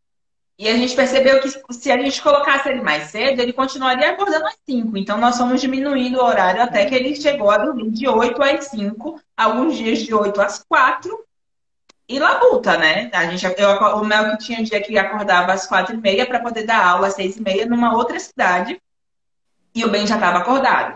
Aí dava 9 horas da manhã, eu já tinha casa limpa, almoço feito, eu já tinha lavado janela, lavado roupa, estendido roupa. Tinha feito tudo. E eu parava assim, eu vou fazer mais o quê agora? Porque já quatro e meia da manhã eu tinha que fazer alguma coisa. Já tava tudo pronto dentro de casa. E aí veio a Aurora. E, cara, foi aquele negócio assim, tipo assim, vou passar por tudo de novo. Agora que o menino começou a dormir, eu vou passar por tudo isso de novo. E eu vim me preparando para o pior que desse para acontecer. Assim, eu não sei se tem como vir mais, mais tenso do que Benjamin. Mas eu vim me preparando para uma coisa muito pior. E Deus foi ainda mais misericordioso com a gente, porque a Aurora veio o nosso bebê anjo. Ela, a gente esquecia que tinha bebê em casa. Esquecia mesmo, do tipo de colocar lá, sair, voltar e ela tá dormindo, sabe? É, foi muito foi muito bom porque eu, eu conhecia um outro lado da maternidade que era uma coisa mais calma né? Muito mais tranquila. E eu falei poxa pode ser diferente. E ali eu vi que podia ser diferente entendeu? Aí já começaram a aparecer algumas mães na internet. Naquela época quando eu conheci quando eu tive bem é, eu, eu, eu conheci apenas o trabalho da Camila Badi e o da Aline Brodbeck foi Eram as duas referências. Então, né? Oi? Foi 2015, mais ou menos, então. Sim, isso mesmo. Eu engravidei do bem em outubro de 2015. É... E, e aí eu conheci né, as, as mães a se aparecerem Sim, mais. Sim, aí dali despontou. Cara, graças a Deus, é. né, elas decidiram Sim. aparecer, né? Porque imagina, um monte de gente procurando, refer... procurando referência aí. Sim, sim. E ali, e aí muitas pessoas foram aparecendo, né? E uma, uma das pessoas com quem eu mais mantinha contato era a Ana, do Ícaro. Porque a Ana tem o Mateu. E a gente é, participava de um grupo. Eu não sabia que ela era a Ana do Ícaro, eu não sabia nem quem era o Ícaro mais na época. Até que o meu marido falou do Ícaro em algum momento para mim, e daí eu comecei a seguir, daí eu vi a foto da Ana no perfil do Ícaro, e tudo isso apenas pelo Face na época, né? E eu falava, cara, eu converso com essa moça, eu converso com ela porque ela tem um filho igual E ela foi uma das mulheres que mais me ajudou, assim, com o bem, porque é, tudo, como, como era muito difícil, né? A, a, o bem muito novinho era muito difícil, parecia que é, era muita moleza minha, entendeu? Não é possível que seja tão difícil assim. E ela, a gente conversava, ela tinha mais ou menos os mesmos pensamentos. E aí ela foi vendo que aquilo, tipo, não era tão difícil assim quando apareceu o segundo. E não era só porque a gente teve a experiência de, de, de ser mãe e tal. É porque é, realmente foi mais leve. Entendeu? A, a criança ajudou para que fosse mais leve também, mais experiência. É... E aí, quando foi, quando, quando a gente estava grávida da Aurora. Não era grupo católico, não, né? Oi? Não era tipo um grupo católico de mães, não, hein? Era. era. Era porque foi assim.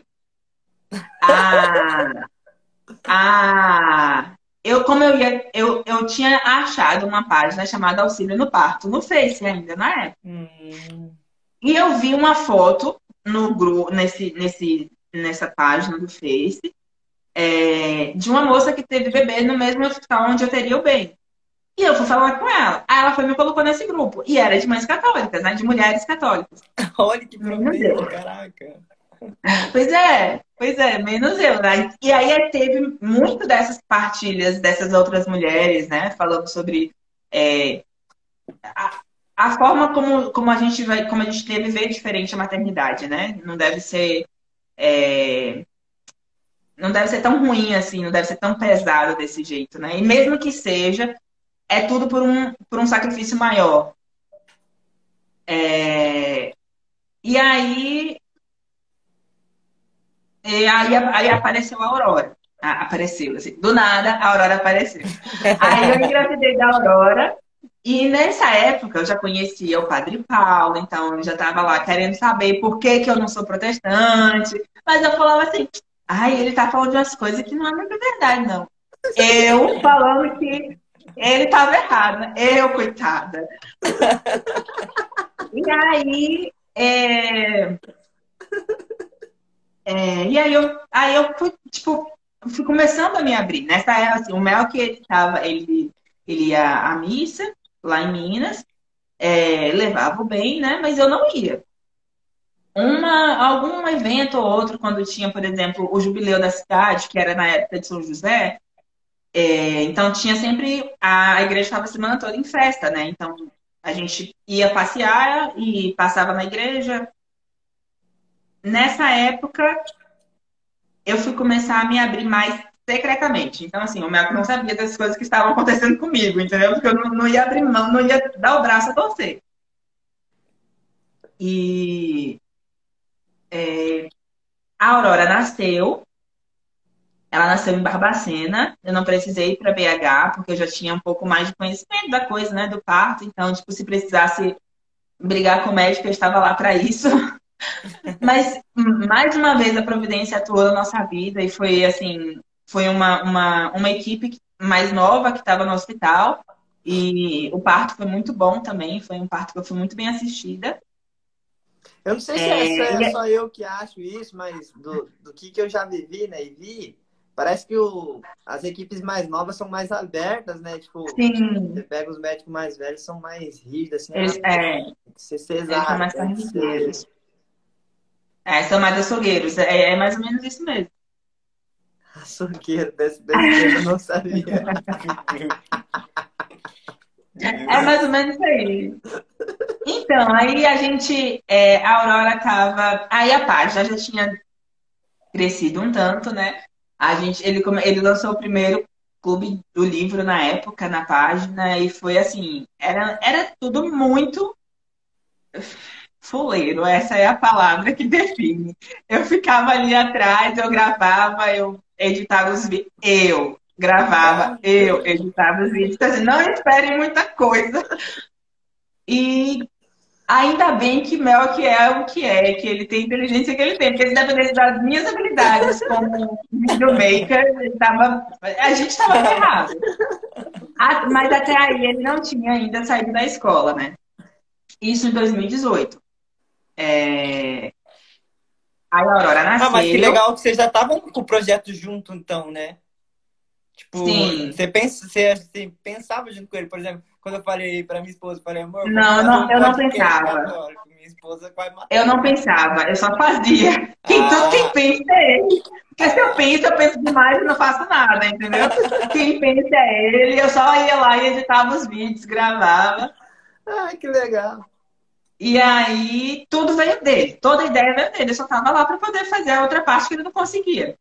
Mas olha só, é... É, nessa época daí você não, não trabalhava, fazia, não, só cuidava de casa, era dona de casa. Só, desde que, desde que a gente mudou para mais perto da nossa família lá na Bahia, eu só ficava em casa. Eu saí do emprego e fiquei em casa. Na época, nessa época, eu trabalhava num hotel lá em Salvador. Estagiava lá. E aí veio a Copa e eles precisavam de alguém que falasse inglês, tanto para trabalhar na cozinha quanto para atender no salão. E eles me chamaram. E eu não fui por causa disso, né? A gente ficou nessa sem saber o que fazer e acabou que a gente mudou e tal. E aí eu abri mão do, do trabalho lá. É, mas é... então, eu queria falar, tipo assim, é, daí pelo menos você, você fazia alguma coisa, né? Claro, né? Quem é dono de casa tem muita coisa para fazer, eu entendo. Mas também, às vezes, quando sobra um tempinho, poder ajudar ali. Eu falo isso por, por experiência própria aqui em casa. Minha esposa também faz isso. Ela me ajuda às vezes.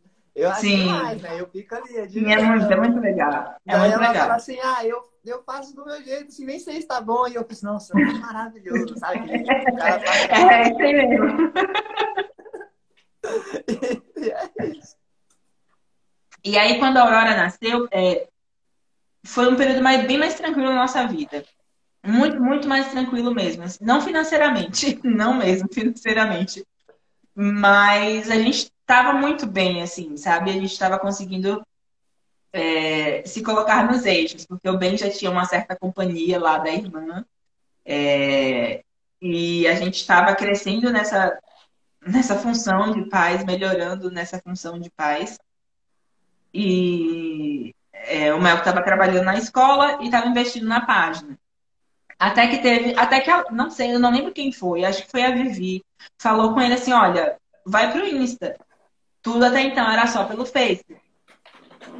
E ele foi pro Insta e foi quando realmente a coisa começou a crescer, né? Assim, a tomar rumos maiores. E aí, quando a Aurora estava para completar 11 meses, eu engravidei da Clarice. E aí, nesse, nesse comecinho de gestação, ele iria lançar um, o primeiro curso. Nossa. E aí eu, e a gente e assim o bem estava crescendo e na cidade a cidade era realmente muito pequena, ela não oferecia nada para gente.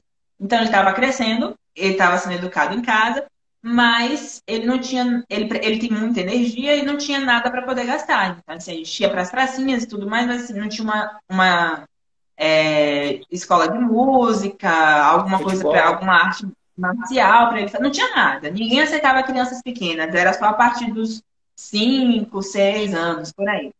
E aí eu falei assim, olha, a gente precisa sair daqui, porque não dá para criar o bem aqui. Ele precisa de gente, ele precisa fazer alguma coisa, ele não dá mais para ficar só em casa. É, então nós decidimos que iríamos mudar. Se o, o lançamento desse algum, algum retorno muito bom, a gente mudaria para um outro lugar. Se não, a gente mudaria para Barbacena, né? Que é a cidade grande mais próxima. E ele continuaria nas escolas e tentaria outras escolas também lá em Barbacena. É... E graças a Deus, o, o lançamento deu, deu muito bom, foi muito bom pra gente. E a, a gente começou a pesquisar, eu comecei a pesquisar, a gente começou a pesquisar um tempo antes é, sobre a possibilidade de vir morar aqui no sul, que é onde a gente está hoje, em Santa Catarina. Olha, que legal. É. Eu e aí... sabia, achei que vocês tinham voltado lá pra. Eu também, pro Salvador. Não, nós, nós, a, gente, a gente mudou para Santa Catarina. E aí a gente ficou. É... A gente passou um tempo procurando, pensando na possibilidade de fazer, dele fazer um concurso para cá é, já que conseguiria ter um, teria algum emprego assim para sustentar a gente, né? Mesmo que fosse com pouco, a gente já vivia com pouco lá.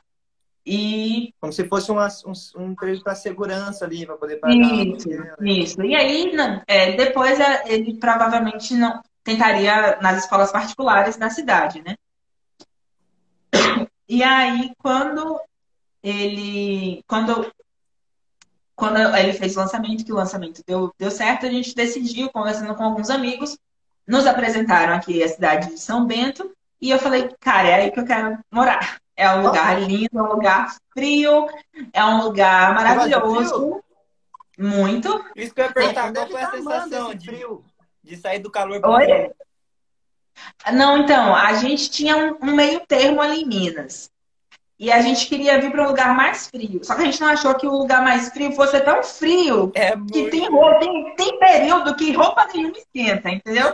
Meu, esse a gente põe todas as roupas dentro de casa, assim, todas as cobertas, e não, não esquenta. Tem que ter uma laranja. Mas tá bom. Tá melhor do que o calor da Bahia, que mesmo que a gente tire todas as roupas também não refresca. Então é melhor estar tá vestido, né? Aí, é... aí a gente decidiu eu lembro do primeiro curso, porque minha esposa comprou, foi em 2019, 2018. Ai, sim, sim, foi 2018. Na 2000... época eu tava na faculdade, não tinha dinheiro, eu falei assim pra ela, já passa pra mim. Obrigada, Brasil, porque vocês não tinham dinheiro e investiram na gente que também não tinha dinheiro. Então, assim, estamos em família. E aí, é, o Melk recebeu uma proposta para trabalhar em Brasília. E eu, tipo, não quero ir para Brasília. A gente morava na roça, assim, num lugar bem interiorano. Eu não queria de jeito nenhum morar em cidade grande, especialmente em Brasília, né? que é uma cidade tudo horrível. Meu Deus do céu. E eu falei assim, olha. lá? Eu nunca fui. Já, eu já tinha ido a Brasília já. E eu falei, cara, é, não, eu não quero. Mas o dinheiro era muito bom. Era uma proposta muito boa. Então eu pensava, vai ser bom para os meninos, porque eu não vou precisar me preocupar em comprar livros, ficar contando dinheiro para saber qual livro eu compro, qual livro eu deixo de comprar para poder ensinar os meninos, entendeu? Então eu estava aceitando por causa dessa situação. Eu estava aberta a morar numa cidade concreta novamente para poder ter uma situação mais, mais estável. Mas eu não queria. E eu falei isso pro Mel. Mas também falei assim: olha, a decisão que você tomar, você sabe que eu vou com você para onde você for. Aí, eu lembro que eu estava conversando com a Vivi há um tempo atrás disso, e eu já estava grávida, né? Mas tá E conversão ela- nada ainda, né? A conversão foi tipo. Não, então, aí vem, agora vem. E aí eu falei, ela, ela tinha me falado de uma tal de uma novena da de Santa Terezinha. A novela. E eu via no Insta todo mundo falando de Santa Terezinha, Santa pra lá e pra cá, pra lá e pra cá. Eu pensei, "Ah, ok." Aí eu fui um dia, um numa noite assim, com muito, tava muito mal. E eu falei assim, meu Deus, eu não, eu não quero ir pra Brasília, mas meu tá muito inclinado e eu acho que a gente vai acabar. Ai, meu Deus, eu não quero. E aí eu a- a- Gente, melancólica é um bicho. Meu Deus do céu. Eu comecei a pesquisar. Eu pesquisei, comecei a pesquisar as coisas bizarras que aconteciam em Brasília. Sequestro de criança. Aí tem um parque lá em Brasília que é homenagem a uma menina que foi morta por causa de um negócio, de, de um, de um negócio político que envolvia magia negra. E era o nome do parque da cidade, assim, um dos parques mais famosos da cidade. E eu falei, ó, Benjamin é do tipo de criança que ele entra no mercado e ele fala com todas as pessoas do mercado. Ele não precisa nem entrar no lugar para poder falar com as pessoas. entendeu? É. E assim, lá na cidade onde a gente morava, todo mundo era meio vizinho, então todo mundo sabia quem era o filho do professor baiano. Todo mundo falava com ele. Não tinha nenhum. A gente a gente não passava por grandes riscos. E eu ia morar em Brasília com um menino despirocado. Não, não, não- não dava para poder viver desse jeito, entendeu? Viver em paz desse jeito. E aí eu falei, olha, eu não sou eu quem decidiu isso da minha vida. Então eu vou procurar, vou fazer aqui esse negócio aqui desse negócio de novena e vou ver no que é que vai dar. Eu e Deus sozinha. E Santa Terezinha.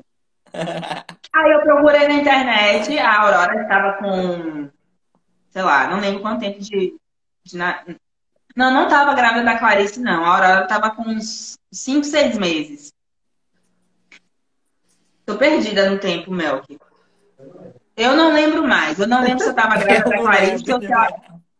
Mas é- isso não é importante agora.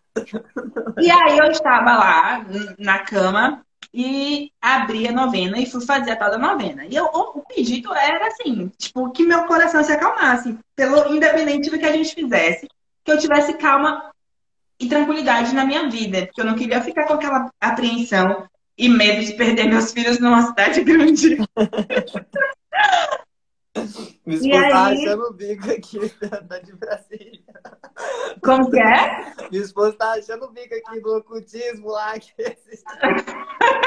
Depois eu vai procurar lá o nome de um parque lá, da menina que morreu por causa da, desse negócio bizarro. ela, ela é melancólica, né? Dela já Olha, passou não procura não. Não procura não.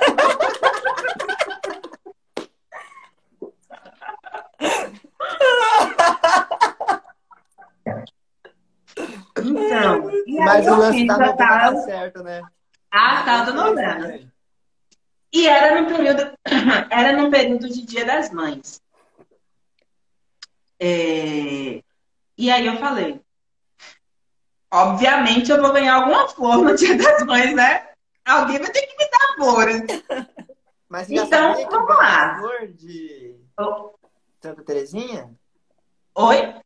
Já sabia que ganhava flor de Santa Terezinha? Sabia, sabia, sabia que a Vivi tinha me contado. Nessa época, eu acho que nem a Vivi sabia que eu não tinha me convertido. Na verdade, quase ninguém sabia que eu não era convertida. Porque também a gente não tinha muitos contatos, não saía muito. Era só a gente. E aí, é, eu fiz essa novena e passou uma semana e nada aconteceu. Aí veio o Dia das Mães, nada. Eu lembro que eu, eu vivia cercada por flores. Assim, eu, por onde eu passava tinha uma rosa, aí outra rosa aqui, uma rosa no chão, rosa falsa. Assim, eu lembro que uma vez eu entrei num lugar e tinha, tava tudo enfeitado de rosas é, artificiais por causa das Mães, né? Ninguém me deu nada, então não é para mim. Aí, é, nessa época, o Ben tinha uma, uma, uma babá, ela era, ela era aluna do Mel, que ela ia uma vez por semana lá em casa. E ela ficava brincando com ele nesse dia, ela me pediu para poder levar ele para casa dela. Lá ela morava bem na roça, assim, então tinha cavalo, bicho, ele ficava bem, bem feliz de estar lá. Muito receosa, acabei deixando.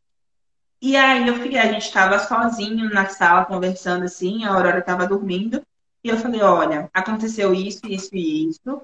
É, eu fiz a novena, só que já se passaram 15 dias e não apareceu nada. Então, sabe, tá, ok. Então, paciência, paciência. É, se a gente tiver de ir, a gente vai. Enfim. Aí eu calei a boca. Assim, dez, acho que não deu 10 minutos. Entre o Benjamin. Mamãe, mamãe, olha o que eu trouxe pra você. Uma rosa. Ai, que Aí, cara, aí pronto. Aí eu falei, fudeu, porque, tipo, eu não tenho como negar mais uma experiência dessa, entendeu? Não tenho. Tudo que me disseram lá na igreja não é verdadeiro, porque uma santa me mandou uma rosa. Entendeu? E só eu, ela e Deus sabíamos dessa situação. Eu não tinha como. Eu não, ali eu não tive mais para onde fugir. Eu poderia estudar Santo Agostinho de cabo a rabo e negar tudo que ele falava, de alguma forma usar artifícios para negar aquilo ali e, é, e continuar vivendo na, na, minha vida perdida, assim, sabe? Querendo me, me, me enganar com todas as outras coisas que eu aprendi na minha vida. Mas uma experiência com, com uma pessoa, e ainda mais como Santa Terezinha, né? Não, eu não podia mais negar. Se eu negasse aquilo ali, eu seria a pessoa mais hipócrita do mundo. Não tinha como. Não tinha como. Aí dali, aí eu pronto, eu falei, agora, agora paciência. Agora eu ir correr atrás do tempo perdido, porque eu não sei nada sobre esse negócio aí, tanto de nada, o que, não sei. E vou atrás do tempo perdido. E fui, e assim foi. E aí eu lembro que eu ainda demorei, ó, olha a cabeça que é, gente, da pessoa. Eu demorei de falar pro meu próprio marido, falei assim, olha, finalmente ah, aconteceu. Demorei, eu falei, eu. Melancólico, Contei lá, sei lá quanto tempo atrás, em lágrimas, fui contando toda a experiência. E aí. É... Imagina a alegria dele. Nossa. Ah, é. Nossa, pensa. Pensa. E aí eu fui correr atrás de todo o tempo perdido mesmo. Aí eu tinha que começar a fazer tudo com bem, né? Porque, embora é, tivesse dito na igreja que ia ensinar no caminho da fé, eu nunca fui de levar ele para a igreja protestante, mas também não estudava para poder ensinar ele aquilo, né? Uhum. E é, quando ele perguntava as coisas, eu falava assim, ah, vai lá perguntar pro seu pai, ele que sabe, você tá. É... E aí é foi isso. mesmo, né? É. E aí foi isso, em 2019, 2000. É, eu, eu acho que eu ainda não tinha, ainda não estava grávida da Clarice, mas estava assim, perto de, de, de ficar grávida. É... Aí vocês foram com a história de Brasília, e como é que aconteceu? E aí tá, e aí é, o pedido era que eu recebesse a roda se não fosse pra gente ir, né? E, mas que independente do que da resposta, independente de ter rosa, não ter rosa, que eu ficasse o coração calmo. E aí aconteceu é, que a, aconteceu um bolo lá dentro que eu não sei explicar direito, mas não deu certo, porque é, uma pessoa, a pessoa que era para ser a que seria o chefe do Melk, tinha saído e aí entrou uma outra pessoa no lugar dele e ele foi, saiu assim totalmente inesperado. E essa pessoa não queria chamar o Mel, queria chamar alguém de porque era, era coisa com política. Para piorar, ainda era coisa com política. Aí tinha que colocar outra pessoa que fosse do partido para poder isso aqui, enfim, aquelas essas coisas assim que eu não, não, não sei, só sei que não deu certo. E aí conseguimos vir mudar aqui para Santa Catarina. Como que vi, vi, a gente veio para cá? Com a mão na frente e outra atrás. Assim. Não tinha casa, não tinha família, não tinha amigo, não tinha nada. Nossa, mãe de Deus. Mas a gente veio, porque a gente gosta de uma vida atribulada, assim, turbulenta, um negócio. Se tá bom é porque não, não tá bom, entendeu? Então a gente vai. Aí. Qual cidade é? Oi? Qual cidade que é? É São Bento do Sul. É bem pertinho de Curitiba. Uhum. E aí a gente veio e ficou um tempo, uh, umas duas semanas, numa casa de Airbnb, enquanto procurava uma casa. Aí a, o, o, dono da casa do, do Airbnb tinha uma outra casa de Airbnb que não dava muito lucro para ele. Ele falou assim: olha, eu tenho essa casa aqui, a gente vai lá ver, e se vocês gostarem, vocês podem ficar e vocês vão pagando aluguel antecipado. E é, quando vocês acharem uma casa melhor, vocês mudam. Só que a casa era linda, era um sonho, era no meio do mato, tinha ovelhas, tinha cavalos, tinha, era linda, era toda de madeirinha, era uma coisa muito linda. Só que era uma casa só de dois quartos. E eu já estava grávida da Clarice quando a gente veio para cá. E eu falei, bom, a gente vai e fica nessa casa e a gente tenta conversar com, com o dono, porque era esse, esse cara, ele era meio que intermediário. O dono da casa morava num terreno próximo, né? Quer dizer, no terreno tinha duas casas, a do dono da casa e a casa que nós morávamos. E ele tinha um, um acordo com esse cara que é, alugava a casa dele para o Airbnb. E o aí, que é, o que, é isso, né? O Airbnb? É. é, uma, é uma plataforma de, de aluguel de quartos, casas. Tipo assim, você tem uma casa e você disponibiliza ela lá no, na plataforma para as pessoas visitarem. Daí elas uhum. vêm ficam como se fosse um hotel, entendeu? Uma pousada. É, e é com preço muito mais em conta do que hotel e pousada mesmo. É, e daí ele ficou nessa. Ele mostrou a casa pra gente. agora, vamos, mudamos. É, e foi nisso foi uma semana. Só que era perto do. A gente mudou em novembro e logo teria Natal, né? E na período do, do ano novo, a casa estava alugada. Então a gente teria que sair da casa, passar mais uma semana na mesma casa que a gente ficou. Não foi nem. Não, não foi Natal, foi umas, uns, umas duas semanas depois que a gente mudou. É, enfim, a gente ficou uma semana, umas duas semanas morando na casa, depois a gente saiu da casa. É, é veio, eles, eles fizeram lá o contrato do, do aluguel do Airbnb e depois nós voltamos e ficamos nessa casa por nove meses. Oi, Foi o tempo da pandemia. Então. É, é perto de São Francisco do Sul. Ah, é porque, tipo, é, tipo uma hora e né, meia. Era a época que alugam as casas, né? É, sim. Ficaram nove meses nessa, nesse, nesse. Nossa Senhora. Nove meses nessa casa. Foi o período da Clarice nascer. E aí, Mel chegou aqui, colocou currículo em escola, né? Porque até então a página não tinha dado tão certo assim para poder a gente viver só disso. E eles tinham colocado os currículos na escola e o que, que aconteceu? Pandemia. Então, a gente passou ainda assim, uns seis meses vivendo da providência totalmente. Porque é, o dinheiro foi, foi acabando, a gente teve, é, teve, tivemos alguns problemas que aconteceram e a gente precisou pagar professores do curso e tal, e a gente foi ficando sem dinheiro e não teve outro lançamento. Enfim. E nisso você é... já praticava da Santa Missa?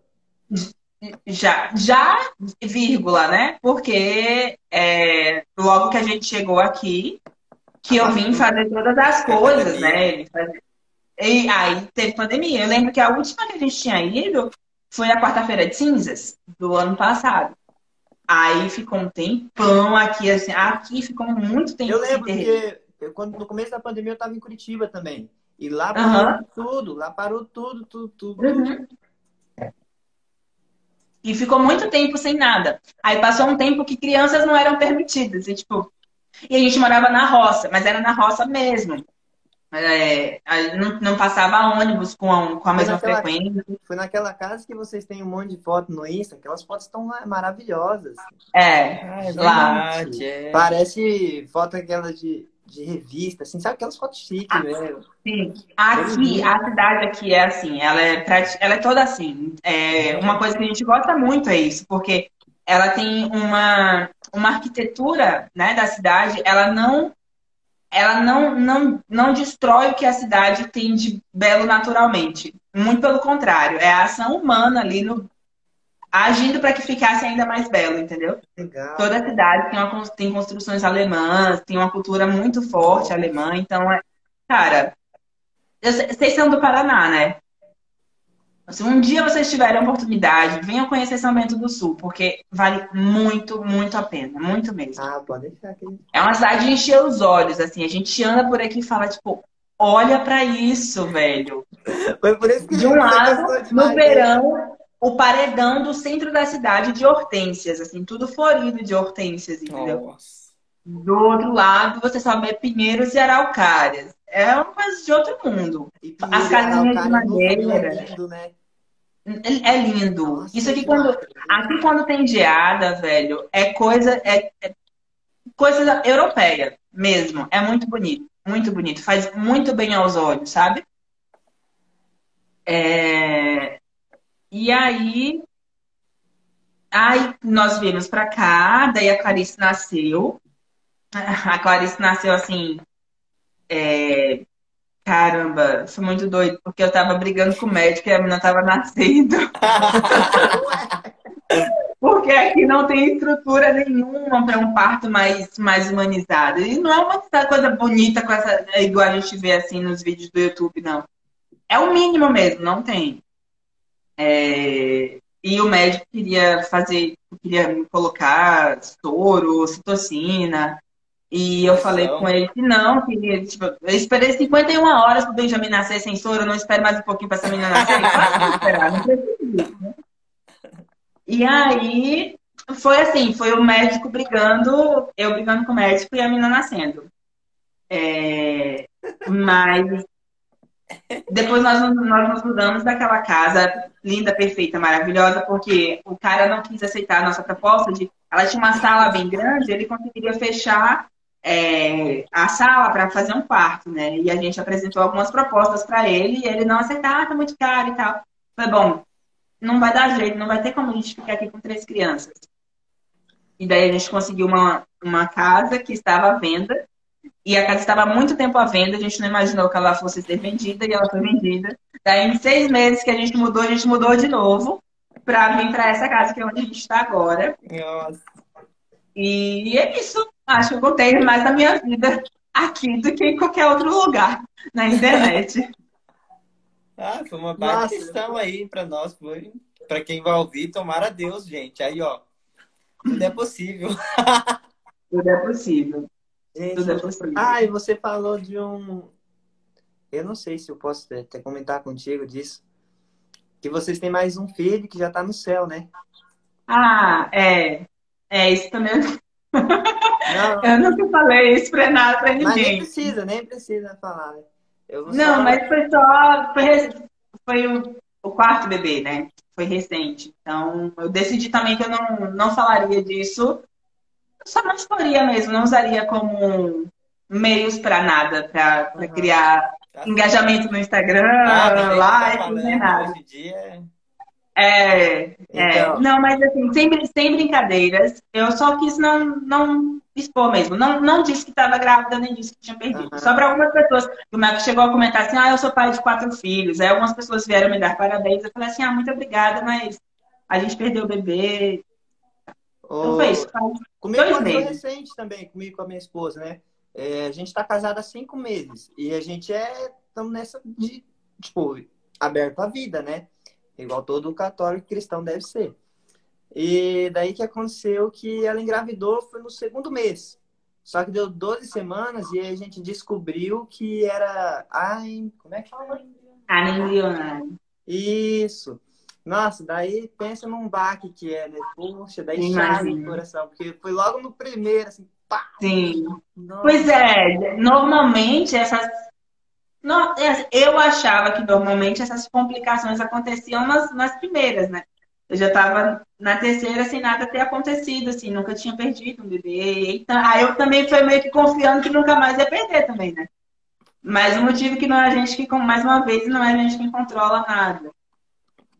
E... Daí, assim, graças a Deus, em meio, em meio às lágrimas, minha mãe falou assim, minha filha, pelo menos a gente tem um santo no céu. Deus a garantiu. Minha... Pelo menos um tá lá, entendeu? A gente não tem a graça de nada, a não ser de um menino no céu, graças a Deus. Sim. A minha esposa também falou a mesma coisa. Falou assim, às, às vezes Deus é tão misericordioso com a gente que sem a nossa filha no céu, daí a gente, eu dei o nome dela de Helena, né? Sem ela no céu, a gente não conseguiria ser santo. Então, é. vamos, vamos, confiar na misericórdia de Deus. Mas, sabe, é, é, enfim, é isso. E deixa eu te agradecer. Obrigado por aceitar o, o nosso convite. Ai, gente, eu falei, eu, eu enchi um saco do meu, falei assim, meu Deus do céu, pra que que eu, pra que que eu fui falar com esse menino que eu vou aceitar negócio? Eu, eu nunca falei da minha vida tão assim. E aí você falou, você toma um vinho antes e depois. Mas, é, mas, mas olha, foi, foi muito bom, foi muito é bom. Eu não assim, demais, demais. comecei muito nervosa, mas eu acho que o vinho ajudou, né? E foi muito legal vai embora. Passa cinco minutos e já era, hein? Ô Isa, e é bom, e a nossa ideia do, do podcast aqui é pegar e trazer referência para as pessoas, né? Porque imagina o tanto de gente que devem estar em umas situações parecidas com as que vocês passaram, né? As que eu e minha esposa passamos, e fica perdido, né? Tipo, não sabe o que fazer, não sabe onde buscar. E essa é, assim, meio que a nossa missão. Assim, oh, olha Sim. aqui, ó. e é a primeira vez que eu vejo um casal que é católico e protestante deram certo mesmo assim. Fiquei impressionado. Falei, uau, Verdade. Deus é bom. Deus é bom, indiferente, Olha, sabe? É... Eu não lembro onde foi que eu vi isso, e eu neguei também por muito tempo. É, que ou quando, quando acontece isso, né, um casal protestante um, um protestante e um católico, é, um dos dois não segue a religião de forma verdadeira. Ah, isso. Que isso? Como assim que eu não sigo a religião de uma forma verdadeira? Como assim? E o melancólico tá tudo pra ele por primeira pessoa, né? O melancólico, quando escuta isso, ele já traz assim. Eu? Eu? Sou eu. É isso aí mesmo. Ah, Mas de fato, assim, já fazia muito tempo que eu não, que eu não, não estava frequentando a igreja, porque eu comecei é, muito do reteté, né? A gente, na minha, toda a minha família era muito do. Sapatinho de fogo. Sim, sapato de fogo casado na mão, olha aí, varão. É... E quando eu fui, fui ficando grande, eu fui crescendo, né? Fui vendo que alguma coisa ali não estava muito certo. Então eu fui meio, eu, eu fui migrando, eu fui ficando cada vez mais tradicionalista, digamos assim, até que eu cheguei num ponto que se eu olhasse um pouquinho mais para trás, eu via a igreja, entendeu? E eu, e eu não queria olhar para trás, porque eu não queria ver a igreja lá atrás. Eu queria continuar ali dentro do protestantismo, aquilo ali era tudo muito verdadeiro para mim. Então, assim, eu fui sair, fui de uma igreja mais, mais pentecostal, depois fui para uma igreja mais batista, depois, depois fui para uma igreja mais tradicional. Aí eu cheguei a namorar ali a luterana. E eu, se eu olhasse mais para trás, graças a Deus, eu olhei e eu vi o que eu não queria ter visto, mas foi muito bom que eu vi, entendeu? É... E é isso. É... Acho que eu nunca, eu nunca falei isso assim tão abertamente. Ah, louvado seja Deus pela sua vida. É imensamente. Hoje eu vou até rezar uma dezena aí para você e para sua família. e, gente, vamos deixar claro aqui para todo mundo que assistiu esse podcast. Fa precisa de algum milagre, alguma graça? Faça novena. Faça novena. faça, faça, porque nós já conseguimos outras tantas depois dessas. É verdade. Aí eu, eu também já estava convertido, né? Então, assim, eu já sabia o que eu deveria fazer e qual a cabeça eu deveria ter que vai, né? A gente pensa muito assim, especialmente quem foi criado como protestante, né? A gente pensa muito em só receber a graça, sem poder fazer nada. Assim, vou só receber a graça, procurar receber a graça, é... e não faço nada em troca. No máximo, no máximo nada, eu só quero receber. E aí, se eu não recebo, mas como assim? Eu fiz dessa novena, rezei desse jeito. Eu recebi uma rosinha, uma rosinha. Cara, eu lembro, eu fui conversar com o padrinho do Benjamin, e aí eu falei assim, eu falei, ó, gente, eu recebi a rosa, e eu não sei mais o que, é que eu faço na minha vida agora. Aí ele falou assim, olha, eu não sei, eu não sei, sinceramente, o que essa rosa me dizer, quer dizer, porque a minha a minha esposa fez várias vezes, não recebeu nenhuma rosa. eu, tava, eu cheguei agora no rolê, já tô recebendo uma rosa. E a mulher tá lá muito mais tempo do que eu, não aconteceu nada com ela. E, e aí eu fui conversar, na época eu fazia terapia, eu fui conversar com o meu terapeuta e ele falou assim, olha, tipo, ó, você não pode mais fugir, não. Foi mais ou menos isso que ele falou. Você não tem mais pra onde fugir, porque maior do que São Terezinha é só São Padre Pio. Eu falei, meu Deus do céu, ainda tem um menor que é lá em cima, né? Não é uma santa qualquer, mais ou menos, assim, né? Foi um negócio que tá lá no top né? E aí, e aí, cara, foi isso, sim. É, hoje a minha devoção, tem muita devoção, obviamente, né? Por, por, por ela, se eu não tivesse também podia jogar pedra na cruz, que dava quase a mesma coisa. O Matheus fez a novena, foi de. Qual que foi, Matheus? Pra Santa Tere... uma esposa? Santa Terezinha. Aí eu falei assim, ó, no último dia eu vou ver uma menina, é a menina que eu vi, eu vou casar com ela. Só que aí eu era, amiga, eu era amigo da Thaís já, que é minha esposa. Aí eu falei, Deus, eu não quero ver a Thaís, eu não quero ver a Thaís. Aí não deu outra, apareceu ela. Falei, ah, vai essa mesmo. Ih, rapaz, já foi. Mas nunca recebi rosa também, não. Nunca. Não tive a graça, não. Fiz já recebeu, vezes, recebeu sim a, a, maior rosa da sua vida, sua esposa. Pois olha. Não, eu, eu, pensei isso na hora agora também. Eu pensei isso. Eu pensei, mas... Não, mas digo ah. rosa. Rosa nunca recebi. Sempre fiz umas par de vezes no Vento Santa Terezinha, mas nunca recebi rosa. Ah, vamos finalizar. É, tô, tô começando a achar que eu sou especial, gente. Eu, eu não lembro se eu já fiz. Acho que eu fiz uma vez eu ganhei uma roda, assim, mas eu nem sei qual que era a graça. A graça que é importante. É ganhar a roda. Vou fazer, a fazer, a novena para ganhar uma roda, entendeu? A novena é para ganhar uma roda, pelo amor de Deus. Me nota, Teresa. Ai, meu Deus. Deixa eu recuperar o poder. Olha lá, Vânia, faz aí a novena de Santa Terezinha que você ganha uma rosa. É, Faz. Muito obrigado de novo. Nossa. Meu, você é muito, muito alegre, muito feliz e contagia tudo. É só, é, só, é só na live, gente. Eu Pergunta acho... não, como é que eu. Todas as noites eu tento chorar pitanga ali com ele. Não sou alegre, não, eu sou na live. Eu acho que essa foi a live que eu mais dei risada. Ai, que bom, eu fico muito feliz. Eu gostei muito também. E é isso. Deixa eu ver, vamos finalizar de algum jeito diferente ou não precisa, Matheus? Porque a gente sempre inventa algumas coisas para finalizar. Eu acho que eu toparia assim, agora, uma outra, um outro versinho para poder rimar, vai. Agora?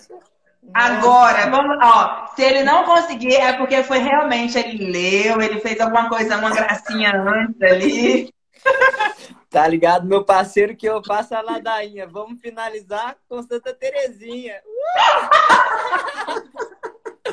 aí, aí, para! É isso, então. Tchau, tchau, Isa. Fica com Deus.